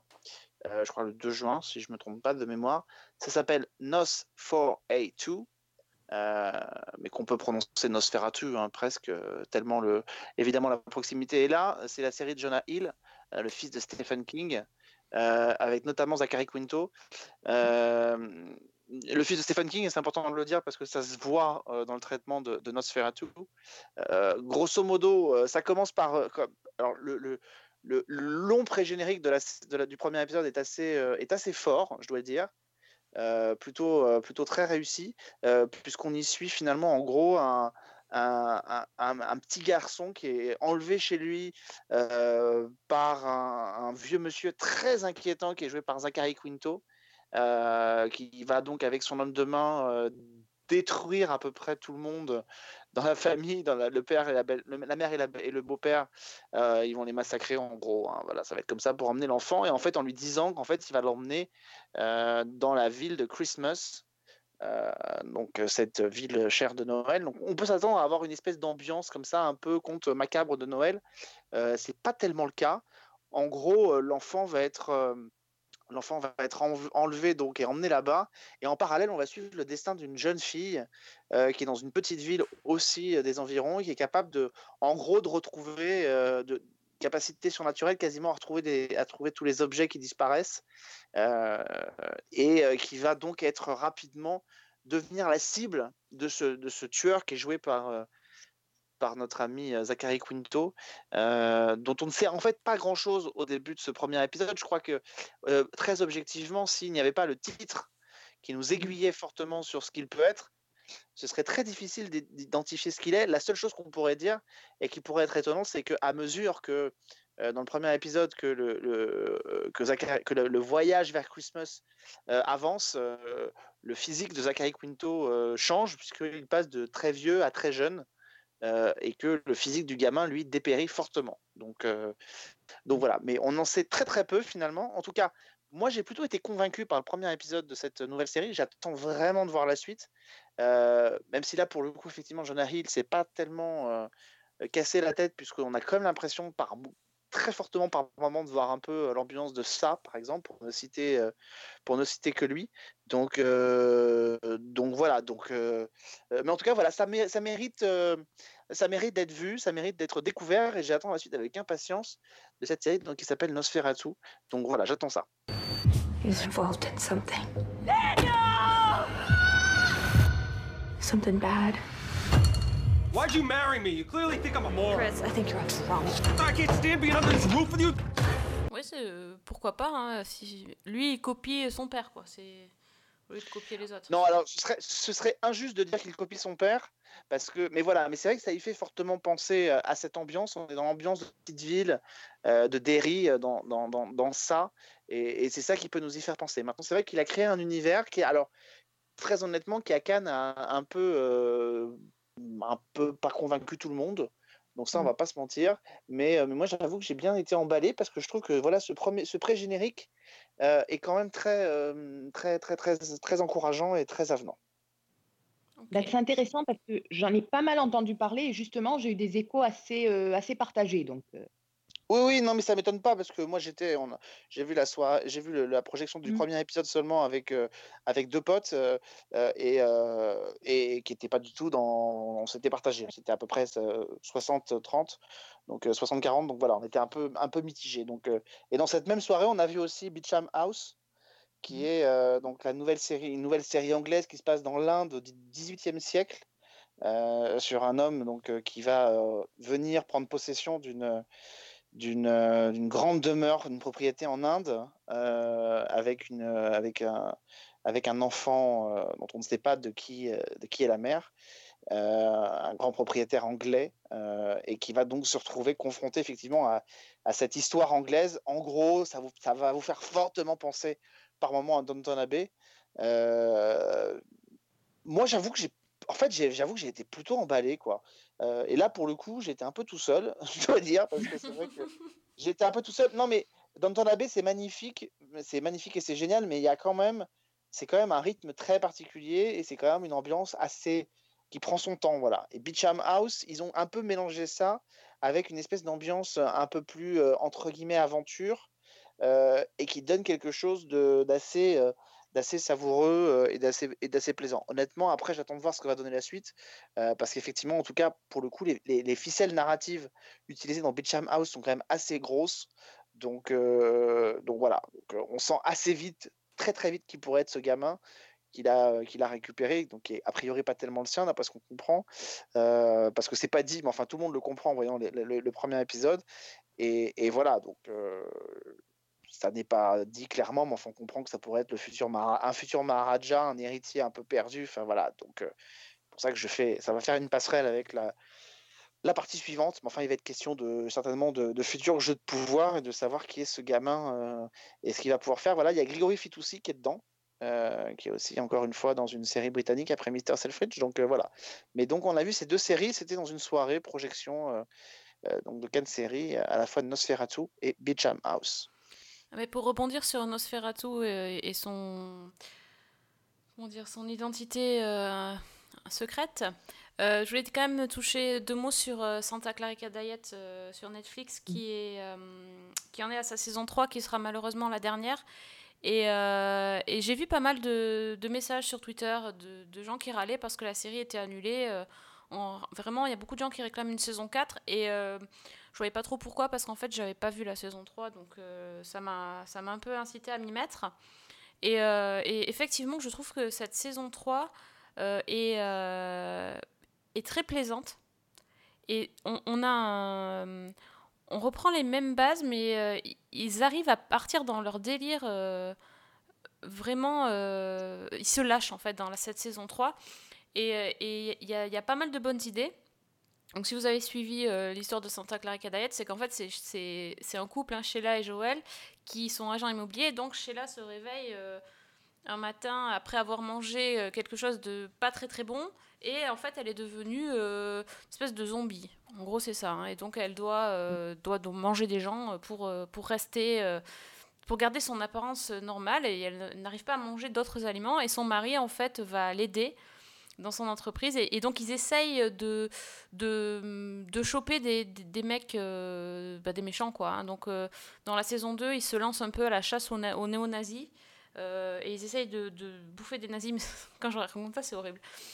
Pour, pour un petit peu se déculpabiliser du fait de tuer des gens. Enfin, bon, il y a tout un truc. Et donc là, dans la saison 3, euh, en fait, ils, ils se sont fait. Enfin, il y, a- une de leurs voisines qui les a hum, démasqués, plus ou moins. Et en fait, euh, elle croit que, que Sheila est une, euh, une espèce d'envoyée de Dieu sur Terre parce qu'elle a compris qu'elle était immortelle. Et euh, donc, elle va commencer à monter la, une secte de Sheila dans son dos. Et ça part dans des délires, euh, dans des gros gros délires d'adoration, de, secte, de... Et, et c'est vraiment drôle. Enfin, c'est c'est- des dialogues totalement barrés, et, mais c'est surtout pour le, couple de, Sheila et Joël qui sont, euh, qui sont géniaux. Et euh, en même temps, ils sont aussi poursuivis par la mafia, euh, enfin c'est un espèce de groupe euh, serbe euh, qui chasse les, les zombies. c'est complètement barré. Et donc là, dans cette saison 3, euh, ils ont fait appel à Goran Vishnik, donc de euh, Urgence ou Timeless, euh, qui, qui est là pendant 5 épisodes. euh, et il, euh, interprète un, mec qui, va chasser les, zombies. Et donc ça, se passe entre guillemets en Serbie. Donc il parle euh, serbe euh, donc, euh, pendant le truc.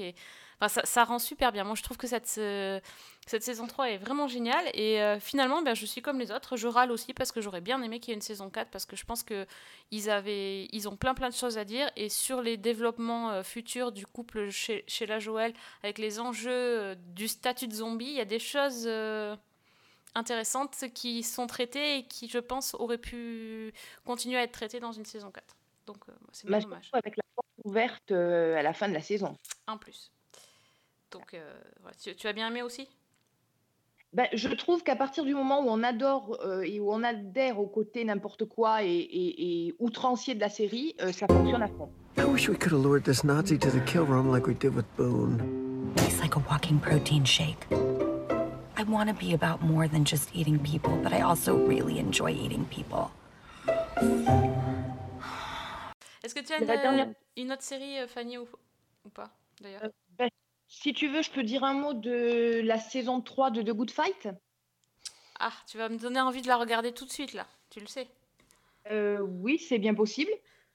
Euh, donc, on rappelle rapidement que c'est donc un spin-off de la série The Good Wife, où on suit euh, le personnage de Diane Lockhart, qui a rejoint un cabinet de, de Chicago qui est composé en majorité d'Afro-Américains, qu'elle a amené avec elle sa filleule Maya, qui est jouée par Leslie Rose.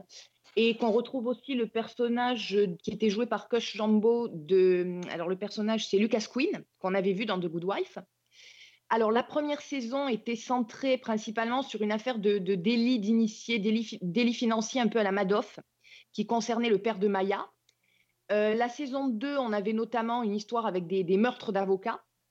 Et euh, ben, en fait, au fil des, des deux saisons, la particularité de The Good Fight, c'est que on s'était éloigné progressivement de, la série euh, judiciaire pour aller euh, bah, vers la satire politique et la série anti-Trump euh, à fond.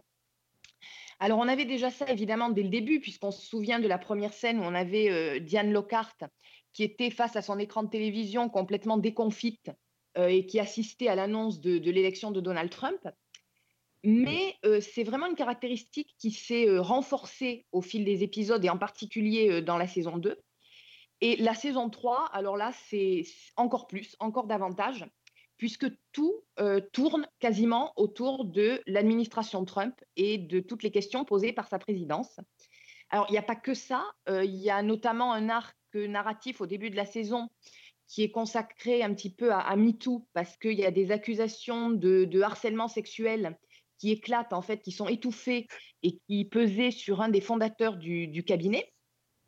Mais essentiellement, c'est euh, bah, de l'anti-Trump, avec euh, bah, Diane notamment, qui a de plus en plus de mal à supporter la proximité de, son mari avec, euh, avec des, des- le- l'entourage de Trump. Euh, elle va s'impliquer dans une sorte de, de cellule cachée qui essaie d'être un peu le fer de lance de la, entre guillemets, résistance. Alors notamment en, en essayant de, bah, de- de- d'organiser des, des- un contre-pouvoir en quelque sorte. On a euh, les répercussions de, de- d'affaires. Alors notamment le- la saison précédente, il y avait tout un épisode qui était consacré à une vidéo de, des ébats de Donald Trump avec une prostituée et une, une histoire de Golden Shower. Je vous laisserai chercher sur Google si vous ne savez pas ce que c'est. Non, n'allez pas sur Google, non. Voilà. Et, et donc, en fait, cette histoire. Sur YouPorn. Voilà, éventuellement, mais bon. Euh, et donc, en fait, cette histoire rebondit dans, dans la, saison, euh, la saison 3. Euh, on a aussi l'apparition de Mélanie Trump elle-même ou d'un sosie, on ne sait pas très bien qui, qui c'est dans le- dans l'histoire. enfin bref, ça part vraiment à fond dans cet axe-là. Il y a même des moments qui font presque penser à une autre série du, du couple King qui était Branded. Euh, alors Branded, c'était l'histoire en fait de, de- d'extraterrestres qui euh, prenaient possession en fait avec des parasites du, du cerveau des congressistes à Washington. Et, et on est presque dans ce côté-là, dans certaines séquences de, de, de Good Fight, avec des séquences animées et chantées, des, des petits clips musicaux qui parlent de l'administration Trump, de ses collaborateurs, des- de, ses tweets, etc. Euh, et puis surtout, il y a un nouveau personnage qui fait son entrée dans la série, qui est joué par Michael Sheen. Euh, le personnage s'appelle Roland Bloom et il est absolument insupportable. Euh, C'est-à-dire qu'on est habitué dans, était habitué dans The Good Wife et dans The Good Fight à des personnages excentriques, mais là, on est à un tout autre niveau. Euh, c'est véritablement un histrion, c'est-à-dire c'est un type qui passe son temps à gueuler, qui loue les services des prostituées au bureau. c'est c'est le style qui vous dit bon là je peux pas faire une audience parce qu'à 14 h j'ai ma pipe qui est programmée.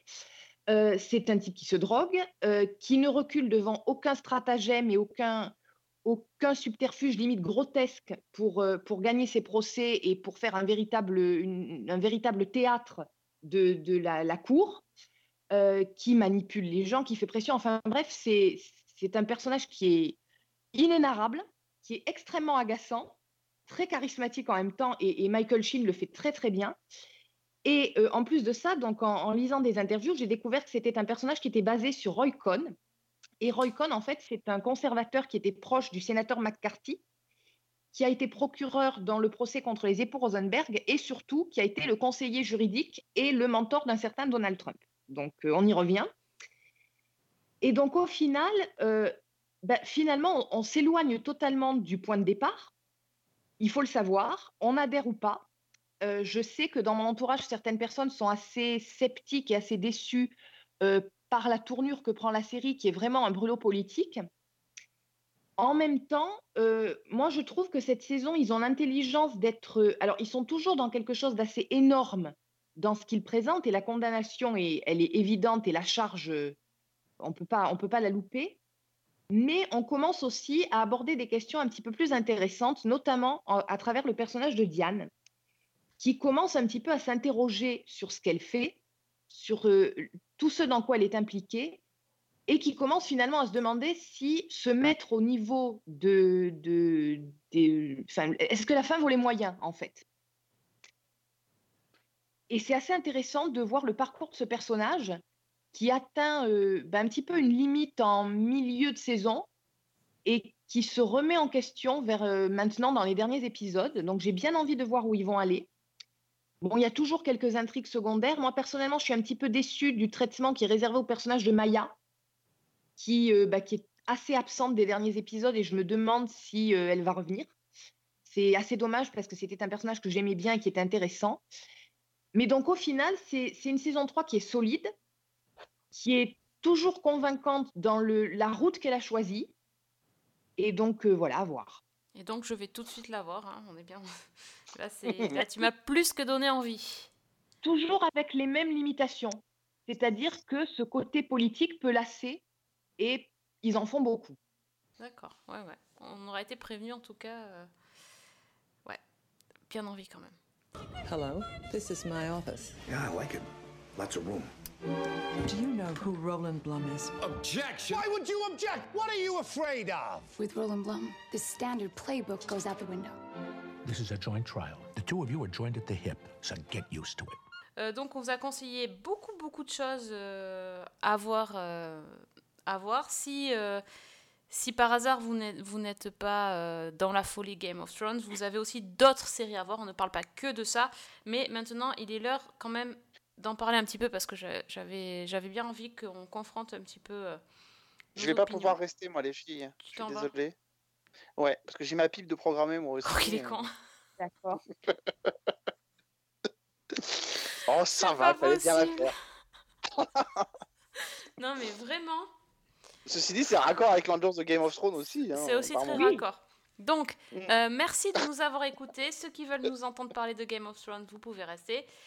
Les autres, on vous donne rendez-vous. Ceux qui euh, veulent m'entendre parler d'autre chose. ceux qui veulent continuer à écouter Alexandre, euh, voilà, vous pouvez, vous pouvez reprendre le cours de vos activités normales parce que maintenant, on parle de Game of Thrones euh, saison 8 et donc on va être obligé de spoiler parce que sinon, on ne pourra pas dire ce qu'on a pensé de l'épisode.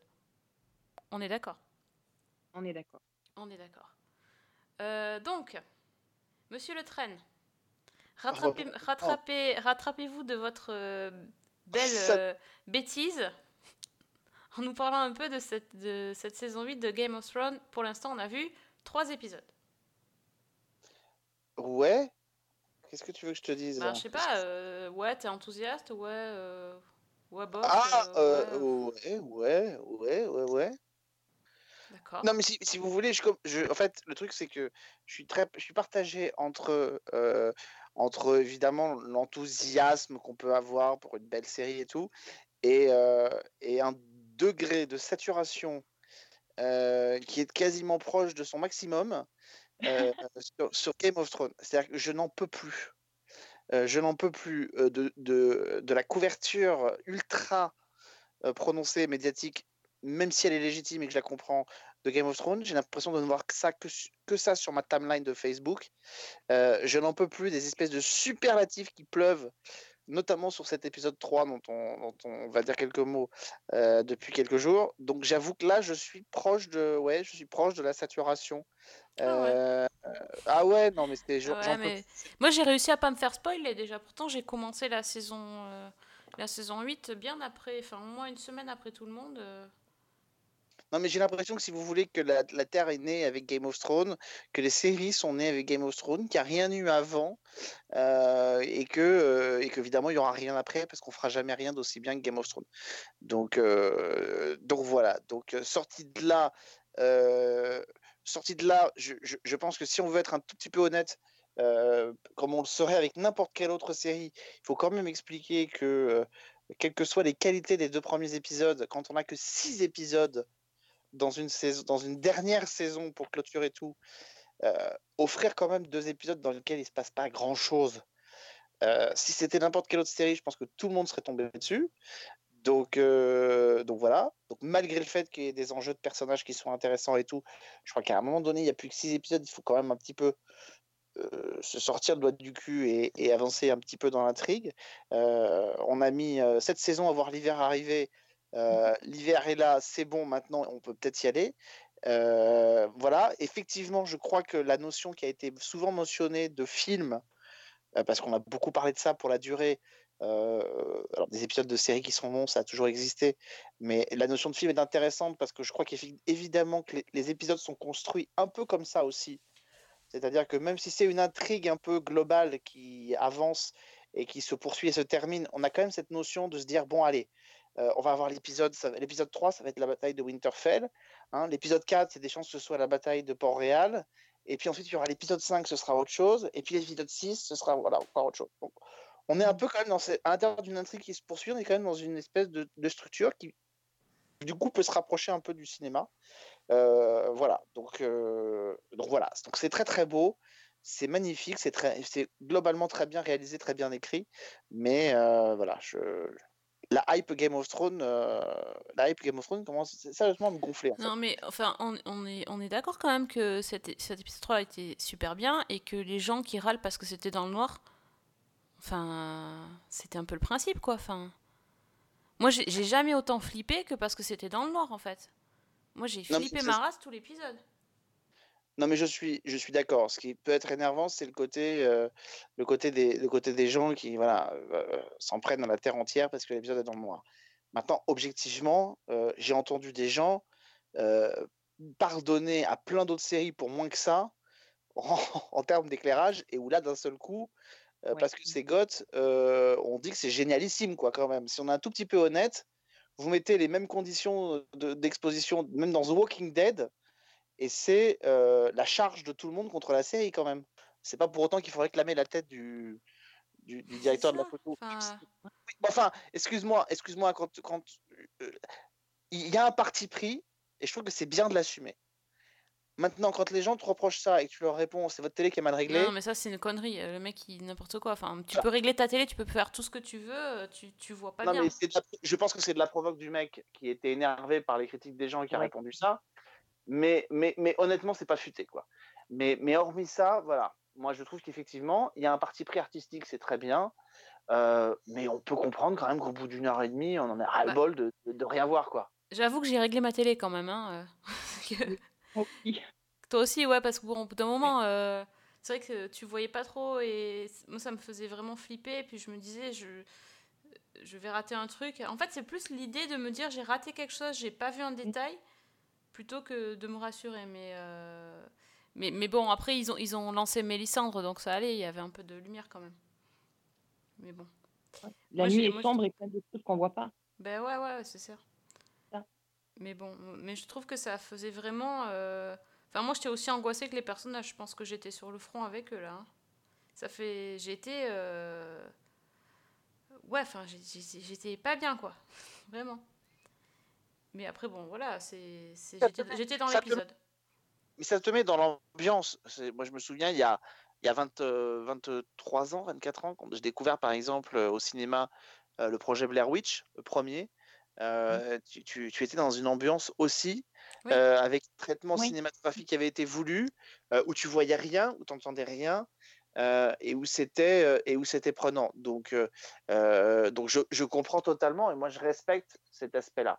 Mais j'entends aussi euh, les gens qui vont te- t'expliquer qu'à un moment donné, euh, comme tout le monde t'explique qu'il faut absolument avoir vu ça, sinon t'es un gros nul, euh, bah, il y a plein de gens qui peut-être qui y sont allés.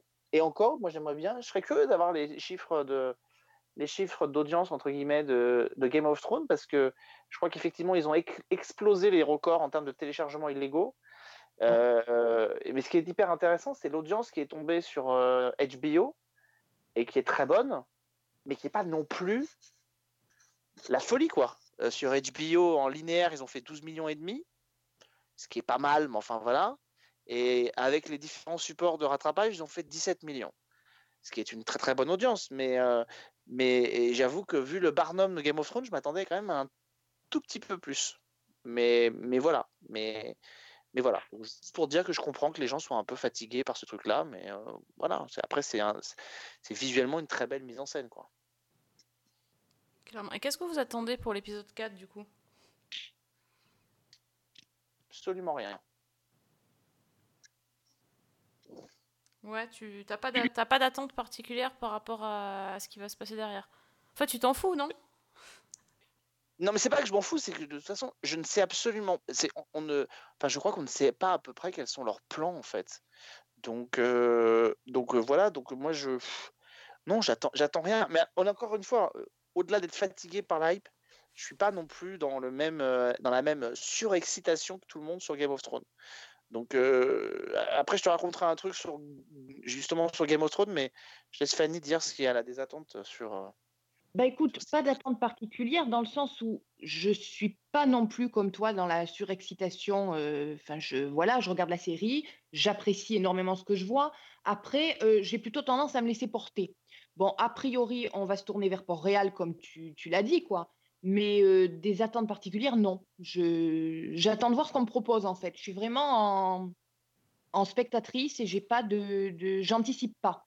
Voilà. Ouais, moi, moi je suis pas, euh, comment dire, dans le dans l'écœurement par rapport à, la série. Je n'ai absolument rien vu ou rien lu sur la série avant de regarder en fait. Je, je n'ai volontairement pas euh, regardé les teasers, les trailers, j'ai arrêté quoi, parce que j'en avais vraiment assez aussi. Et, euh, et du coup ça passe mieux parce que je voilà j'essaye de ne pas aller sur Twitter aussi pendant l'épisode. euh, même si je suis quand même allée, bon, j'ai vu quelques trucs, mais je, hum, voilà, j'essaye de me tenir et de vraiment de, d'essayer de profiter un peu de, ce que je vois. Et bah, je suis d'accord quand même avec toi, Alex, sur les deux premiers épisodes, il y avait, il y avait des longueurs. hein. Pourtant, ils étaient, il y avait beaucoup de, enfin, il se passe pas grand chose. Et c'est vrai que l'épisode d'après, euh, c'est, la folie. Donc euh, voilà, moi je me dis, il y a, il y a beaucoup d'enjeux, euh, il y a beaucoup de choses qui n'ont pas été beaucoup de conflits et beaucoup d'enjeux qui n'ont pas été traités. J'attends, la suite sans, sans vraiment me dire j'aimerais bien qu'il se passe ça, ça, ça, parce que je pense que de toute façon ça sert à rien. Enfin, j'aime bien l'idée de se laisser porter aussi finalement. Si, si je Disons n'avais. Ouais, vas-y, Fanny. Vas-y, vas-y. Non, j'allais dire, disons aussi que ça fait plusieurs saisons qu'on nous rabâche que euh, la bataille qu'on vient de voir était euh, capitale, que c'était un petit peu l'acmé, l'hiver vient, machin, etc. Donc maintenant, on a atteint un point d'acmé et il faut rebondir derrière. Mhm. Tout à fait. Bah, Et puis accessoirement, on nous a quand même dit à toutes les, à toutes les saisons que la bataille qu'on allait voir allait être la plus impressionnante. hein. C'est aussi un argument, euh, un argument de vente et de communication, c'est de bonne guerre parce que ça marche de toute façon. Donc euh, voilà. Euh, je voudrais qu'on ait quand même une petite pensée émue pour tous les magazines qui, euh, dans trois semaines, ne sauront plus quoi écrire parce que sera fini et que voilà, ils vont être très en peine parce qu'il n'y aura plus rien à écrire. Sincèrement, ce que moi j'attends, est-ce que les seules attentes que je pourrais avoir, c'est que Enfin, ça fait quand même sept saisons qu'on nous gonfle avec le Night King. Alors, si c'est pour le voir se faire euh, euh, trucider au bout d'une heure et demie de bataille, euh, j'espère qu'il nous réserve quand même voilà, des, des- des espèces de twists et des rebondissements d'ici la fin. Ouais, mais Cersei, elle est pire que le Night King. Peut-être, mais enfin quand même. Excuse-moi, l'hiver vient, c'est quand même le slogan de la série depuis 7 ans. Euh, Et c'est quand même plutôt lié au Night King. Donc, euh, moi, je, je- je regarde, je, je- comme toi, j'ai pas lu les articles, euh, honnêtement, mais je les ai vus passer. Ce qui suffit à provoquer des crises d'acné par moment. Mais, euh, mais j'ai vu passer certains trucs et j'ai vu passer certaines hypothèses euh, sur, sur des liens possibles que certains voient entre le Night King et Bran. Euh, Voilà, donc si on nous dirige vers ce genre de rebondissement pour la fin, bah, pourquoi pas? Pourquoi pas? Parce que là, pour l'instant, finalement, cet épisode 3 a quand même aussi déjoué pas mal de pronostics. Tout le monde se disait que euh, la série se terminerait peut-être avec euh, The Night King euh, et tout. Donc, est-ce que, on va être déjoué ou pas? Ou est-ce que finalement on va aller dans cette direction?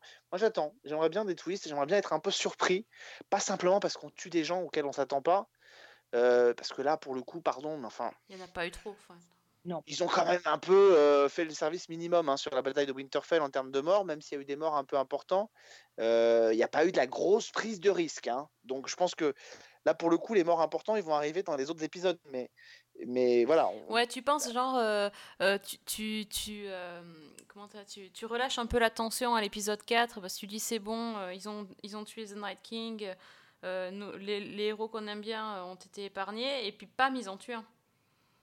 Ben, c'est ça, en fait, j'ai entendu un journaliste il n'y a pas longtemps qui en parlait, je trouvais qu'il avait assez, assez raison. Il disait euh, ce qui, ce, qui a, ce qui l'a gêné avec la bataille de Winterfell, c'est quand même, ça fait sept ans que la série nous explique que personne n'est en sécurité. Euh, dès la première saison, ils ont pris tout le monde à rebours en tuant le héros euh, Ned Stark. Et dans le seul moment, dans le seul endroit où, a priori, les héros ne sont pas censés être en sécurité maximum, ben, il n'y en a pas un qui trépasse. Et, et quand même, Gustave, c'est quand même un des petits soucis de cet épisode sur la bataille de Winterfell, c'est que euh, c'est bien dans ces moments-là où on aurait dû en voir passer un ou deux, quoi. Ben, c'est vrai qu'on nous avait quand même promis un bain de sang et qu'au final, on arrive un peu tout ça pour ça. Oui, parce que bon, les, Do- les Dothraki, euh, on s'en fout Oui. quoi. Hein Clairement. Mais, mais si je peux, mais si je sais le petit moment, je vais faire un petit moment confession. Mmh Euh, très honnêtement, et je vais être très franc avec vous, euh, moi j'ai suivi un peu des Game of Thrones en transversal. Oui. Euh, C'est-à-dire que j'ai pas object- objectivement, j'ai pas tout vu. J'ai vu les moments un peu euh, charnières, j'ai Mmh vu les moments un peu forts, je les ai suivis parce qu'évidemment, euh, on ne pouvait pas faire autrement que de les suivre. Je les ai pas vus euh, tous, je les ai pas vus. Mais aujourd'hui, j'en sais quand même pas mal sur ce qui s'est passé, sur les rebondissements. Et donc, je suis en train d'expérimenter quelque chose qui est que maintenant que le truc est passé, maintenant que les épisodes vont quasiment être tous dispo, bah, j'ai repris la série depuis le début. Et, donc, je regarde vraiment cette fois-ci la série avec mes DVD euh, tranquillement et je regarde ça. Et en fait, je regarde plus Game of Thrones comme la série qu'elle est, c'est-à-dire euh, le truc d'heroic fantasy, dark fantasy, avec euh, ses rebondissements. En fait, je la regarde comme je pourrais regarder les Tudors, ou comme je pourrais regarder n'importe quelle série historique. Euh, que donc je commence les premiers épisodes en sachant très bien ce qui s'est passé, euh, mais c'est pas grave. Et ben en fait, c'est là que par contre on peut se rendre compte à quel point quand même la série est intéressante au-delà de ces spoilers, c'est de la découvrir comme une série historique et pas comme une série fantastique ou comme une série euh, hype ou une série de suspense, mais comme une vraie série d'histoire euh, dont on aurait déjà lu les livres à l'école ou qu'on aurait déjà entendu les personnages à l'école ou, ou dans nos cours. Et, et en même temps, c'est pas gênant.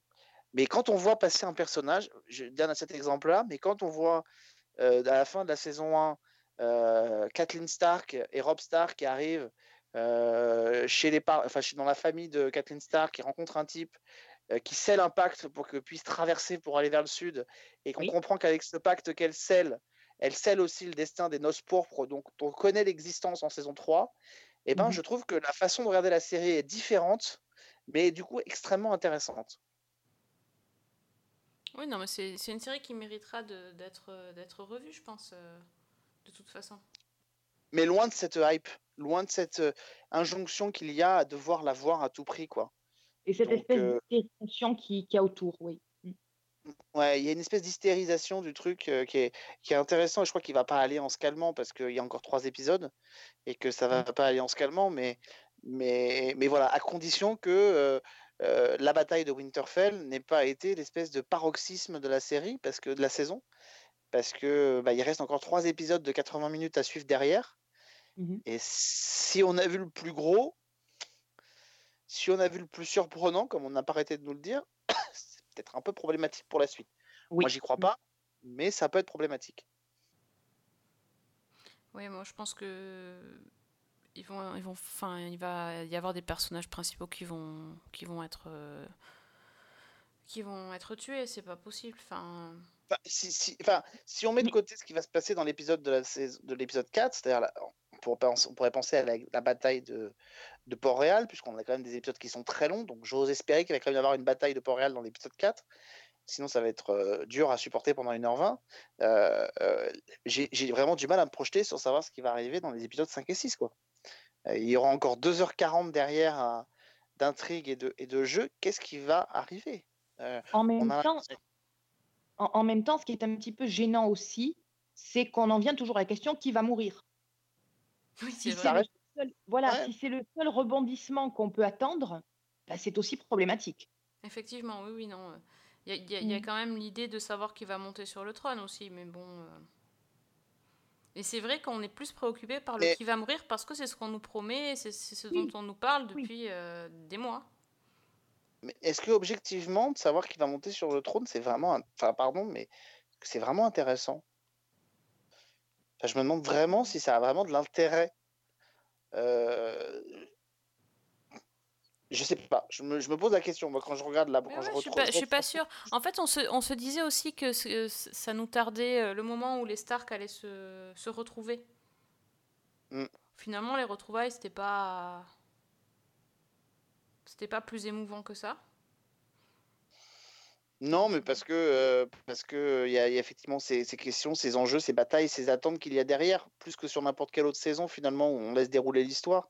Là, on sait aussi qu'il faut que l'histoire se conclue et qu'elle se conclue d'une manière. En plus, euh, cette, cette en- encore une fois, cette durée d'épisode qui a été voulue pour ces derniers ces épisodes de la saison 6, euh, saison 8, euh, c'est pas que ça bug un peu tout l'ensemble, mais presque quoi, parce que on sait que ces épisodes du coup vivent comme une espèce d'unité en tant que telle. Et donc, on, on se dit, voilà, il faut que dedans, ça rentre, quoi.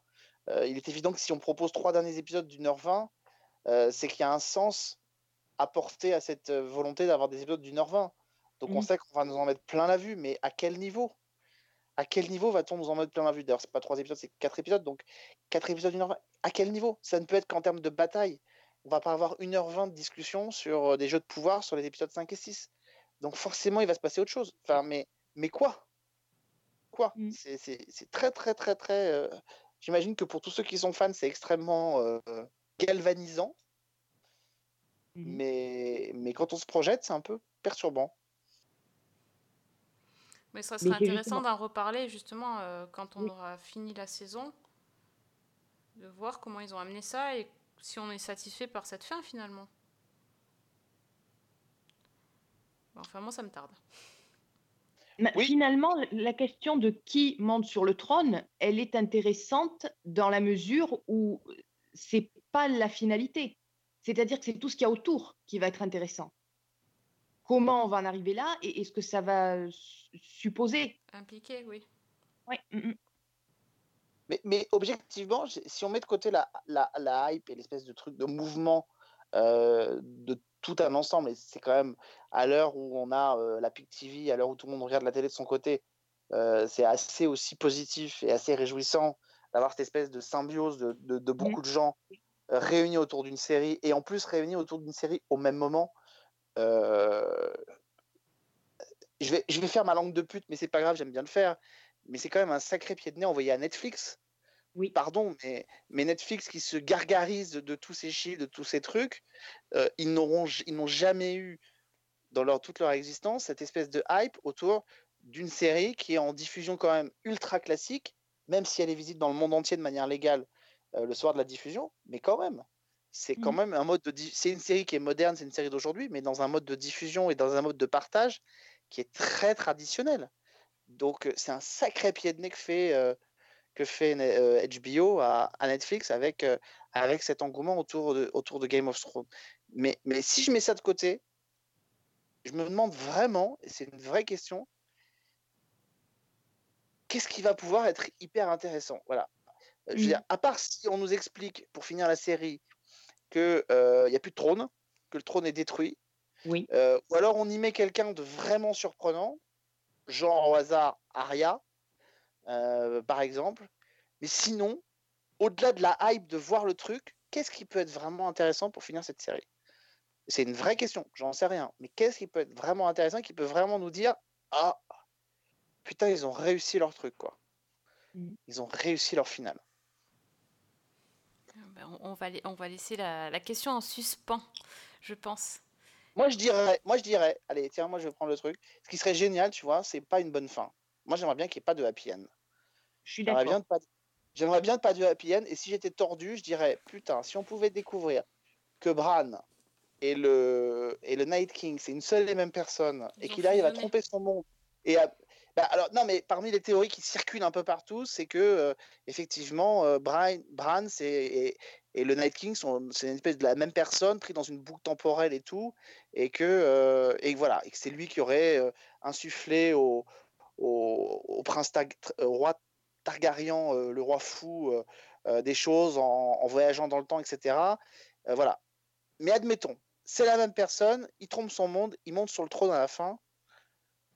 Ça, ça pourrait avoir de la gueule. Un truc un peu surprenant, un peu retournement de situation. Voilà. Ça, ça pourrait être pas dégueu. Je suis assez d'accord. Ça serait pas mal. Ça, ça- ça serait un peu tordu, mais justement, il faut. Si on veut être surpris, ça peut être un truc. euh, Ça peut être un truc intéressant. Non, moi je pensais être- plus à un truc euh, style euh, Jon Snow et Daenerys qui se. qui du coup vont se combattre euh, pour avoir le trône, puisque les deux euh, disent être les. L'un n'em- l'un n'empêche pas l'autre. Parce que bon, voilà, ils nous ont vendu l'histoire d'amour euh, entre Jon, Jon Snow et Daenerys, mais bon, finalement, les deux euh, peuvent prétendre au trône. euh, voilà, il y en a aussi qui disent que Daenerys est enceinte de Jon Snow. Euh, voilà. Donc, en, fait, on va nous ex- on- en fait, on nous aura expliqué pendant cet épisode combien Jon Snow s'en fout de monter sur le trône Mhm. pour finalement le voir se battre avec sa tante pour monter sur le trône. Ils en sont capables. Hein. Mais la théorie euh, que, que présentait Alexandre a cela d'intéressant qu'elle permet de revoir la série rétrospectivement euh, de manière tout à fait différente. Ah oui, ça, ça serait sympa, oui, effectivement. Oui, ne serait-ce que ben, on a parlé de la fameuse dague que Bran avait donnée à, la- à Arya, qui joue un rôle essentiel et qui du coup euh, tout, tout, ce- ce- tout ça prend un autre sens. Cette théorie est beaucoup basée sur le regard qui est échangé entre euh, le Night King et Bran à un moment donné. Euh, Ce regard, cette espèce de face à face entre les deux, cette, cette espèce de plongée dans le regard l'un de l'autre. Euh, et, et voilà, et c'est la théorie qui circule. Alors, euh, c'est bien avec les séries, c'est que beaucoup de gens se font cette théorie, mais nos, nos- confrères de Seriously l'ont un peu reprise eux aussi, cette espèce de, de, de, de- de truc qui est qu'effectivement, euh, Bran aurait influencé avec cette capacité qui est, je crois, plus ou moins euh, parsemée dans la série, de cette capacité qu'il aurait à, une relation particulière avec le temps. Et, effectivement, euh, qu'il aurait, il aurait été influencé plusieurs éléments du passé et que en donnant des infos, par exemple, au roi fou, il l'aurait rendu fou. Voilà. Et tout ça aurait permis de relire le truc. Et je trouve que ça, c'est voilà, je pense qu'ils leur font un truc entre guillemets pour finir la série, un truc un peu surprenant comme ça, pour euh, se dire qu'ils l'ont pas raté. Parce que si à la fin on voit quelqu'un monter sur le trône, euh, parmi ceux qui sont un peu attendus, ça va être chiant quoi. Ça va être chiant à mourir. Non, ils peuvent pas se per- permettre d'être chiants. Ben non, mais ils peuvent se vautrer. Hein. Ce serait pas la première série qui rate sa fin. Vaste sujet. Je Euh, pense que de toute façon, quelle que soit la fin, euh, ça va donner lieu à des débats. Ah, euh, mais laisse donc, tomber, euh, bien sûr. Voilà. Donc, euh, Alex, je crois que ta timeline sera encore euh, Ouais. euh, possiblement euh, allergisante pendant quelques temps. Oui, mais ce sera pas pareil. Je verrai les gens débattre et tout. Ce sera pour être marrant. Mais c'est voilà, c'est. Et, et je voudrais faire, une, j'aurais voudrais avoir une petite pensée euh, pour les gens qui nous écoutent parce que pour vous raconter, avant le début de l'émission, Sophie a dit, on va y aller, on va faire court. Et je lui ai dit, ne dis jamais ça parce qu'on va faire plus long que d'habitude. c'est clair. Et voilà. C'est comme Bran qui voyage dans le, qui pourrait voyager dans le temps. Rétrospectivement, ce que j'ai dit prend un tout autre sens ça. maintenant. C'est notre épisode de, de 1h20. C'est notre épisode de C'est ça. 1h, euh, ouais, enfin 1h40. euh, Voilà, une heure. avec, euh, avec. Mais c'est parce qu'on a fait une pause pendant, pendant deux, trois semaines là, donc ça va. C'est vrai. Donc euh, c'était.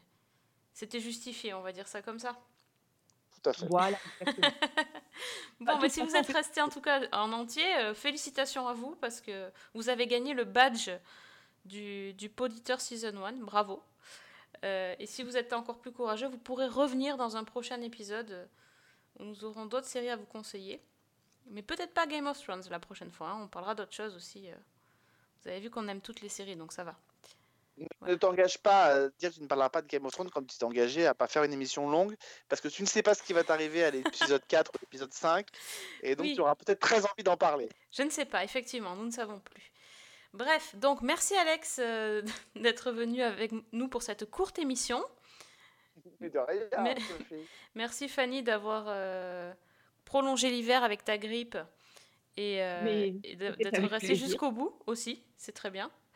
Et euh, merci à vous de nous avoir écoutés. Donc n'hésitez pas à réagir sur les réseaux sociaux, sauf sur euh, la timeline d'Alexandre si vous parlez de Game of Thrones. Mais sinon, euh, pour tout le reste, vous pouvez lui en parler. hein. Euh, Ah ouais, de tout. Oui, oui, n'hésitez pas. Donc sur euh, at Alexandre Letraine, euh, at euh, Fanny L. Allegra et at Season 1, on est là à votre écoute. N'hési- N'hésitez pas non plus à liker notre page Facebook qui aime bien avoir des petits pouces bleus de temps en temps. Et euh, on vous donne rendez-vous très vite euh, pour un prochain épisode. Bonne semaine. Bonne série. Série.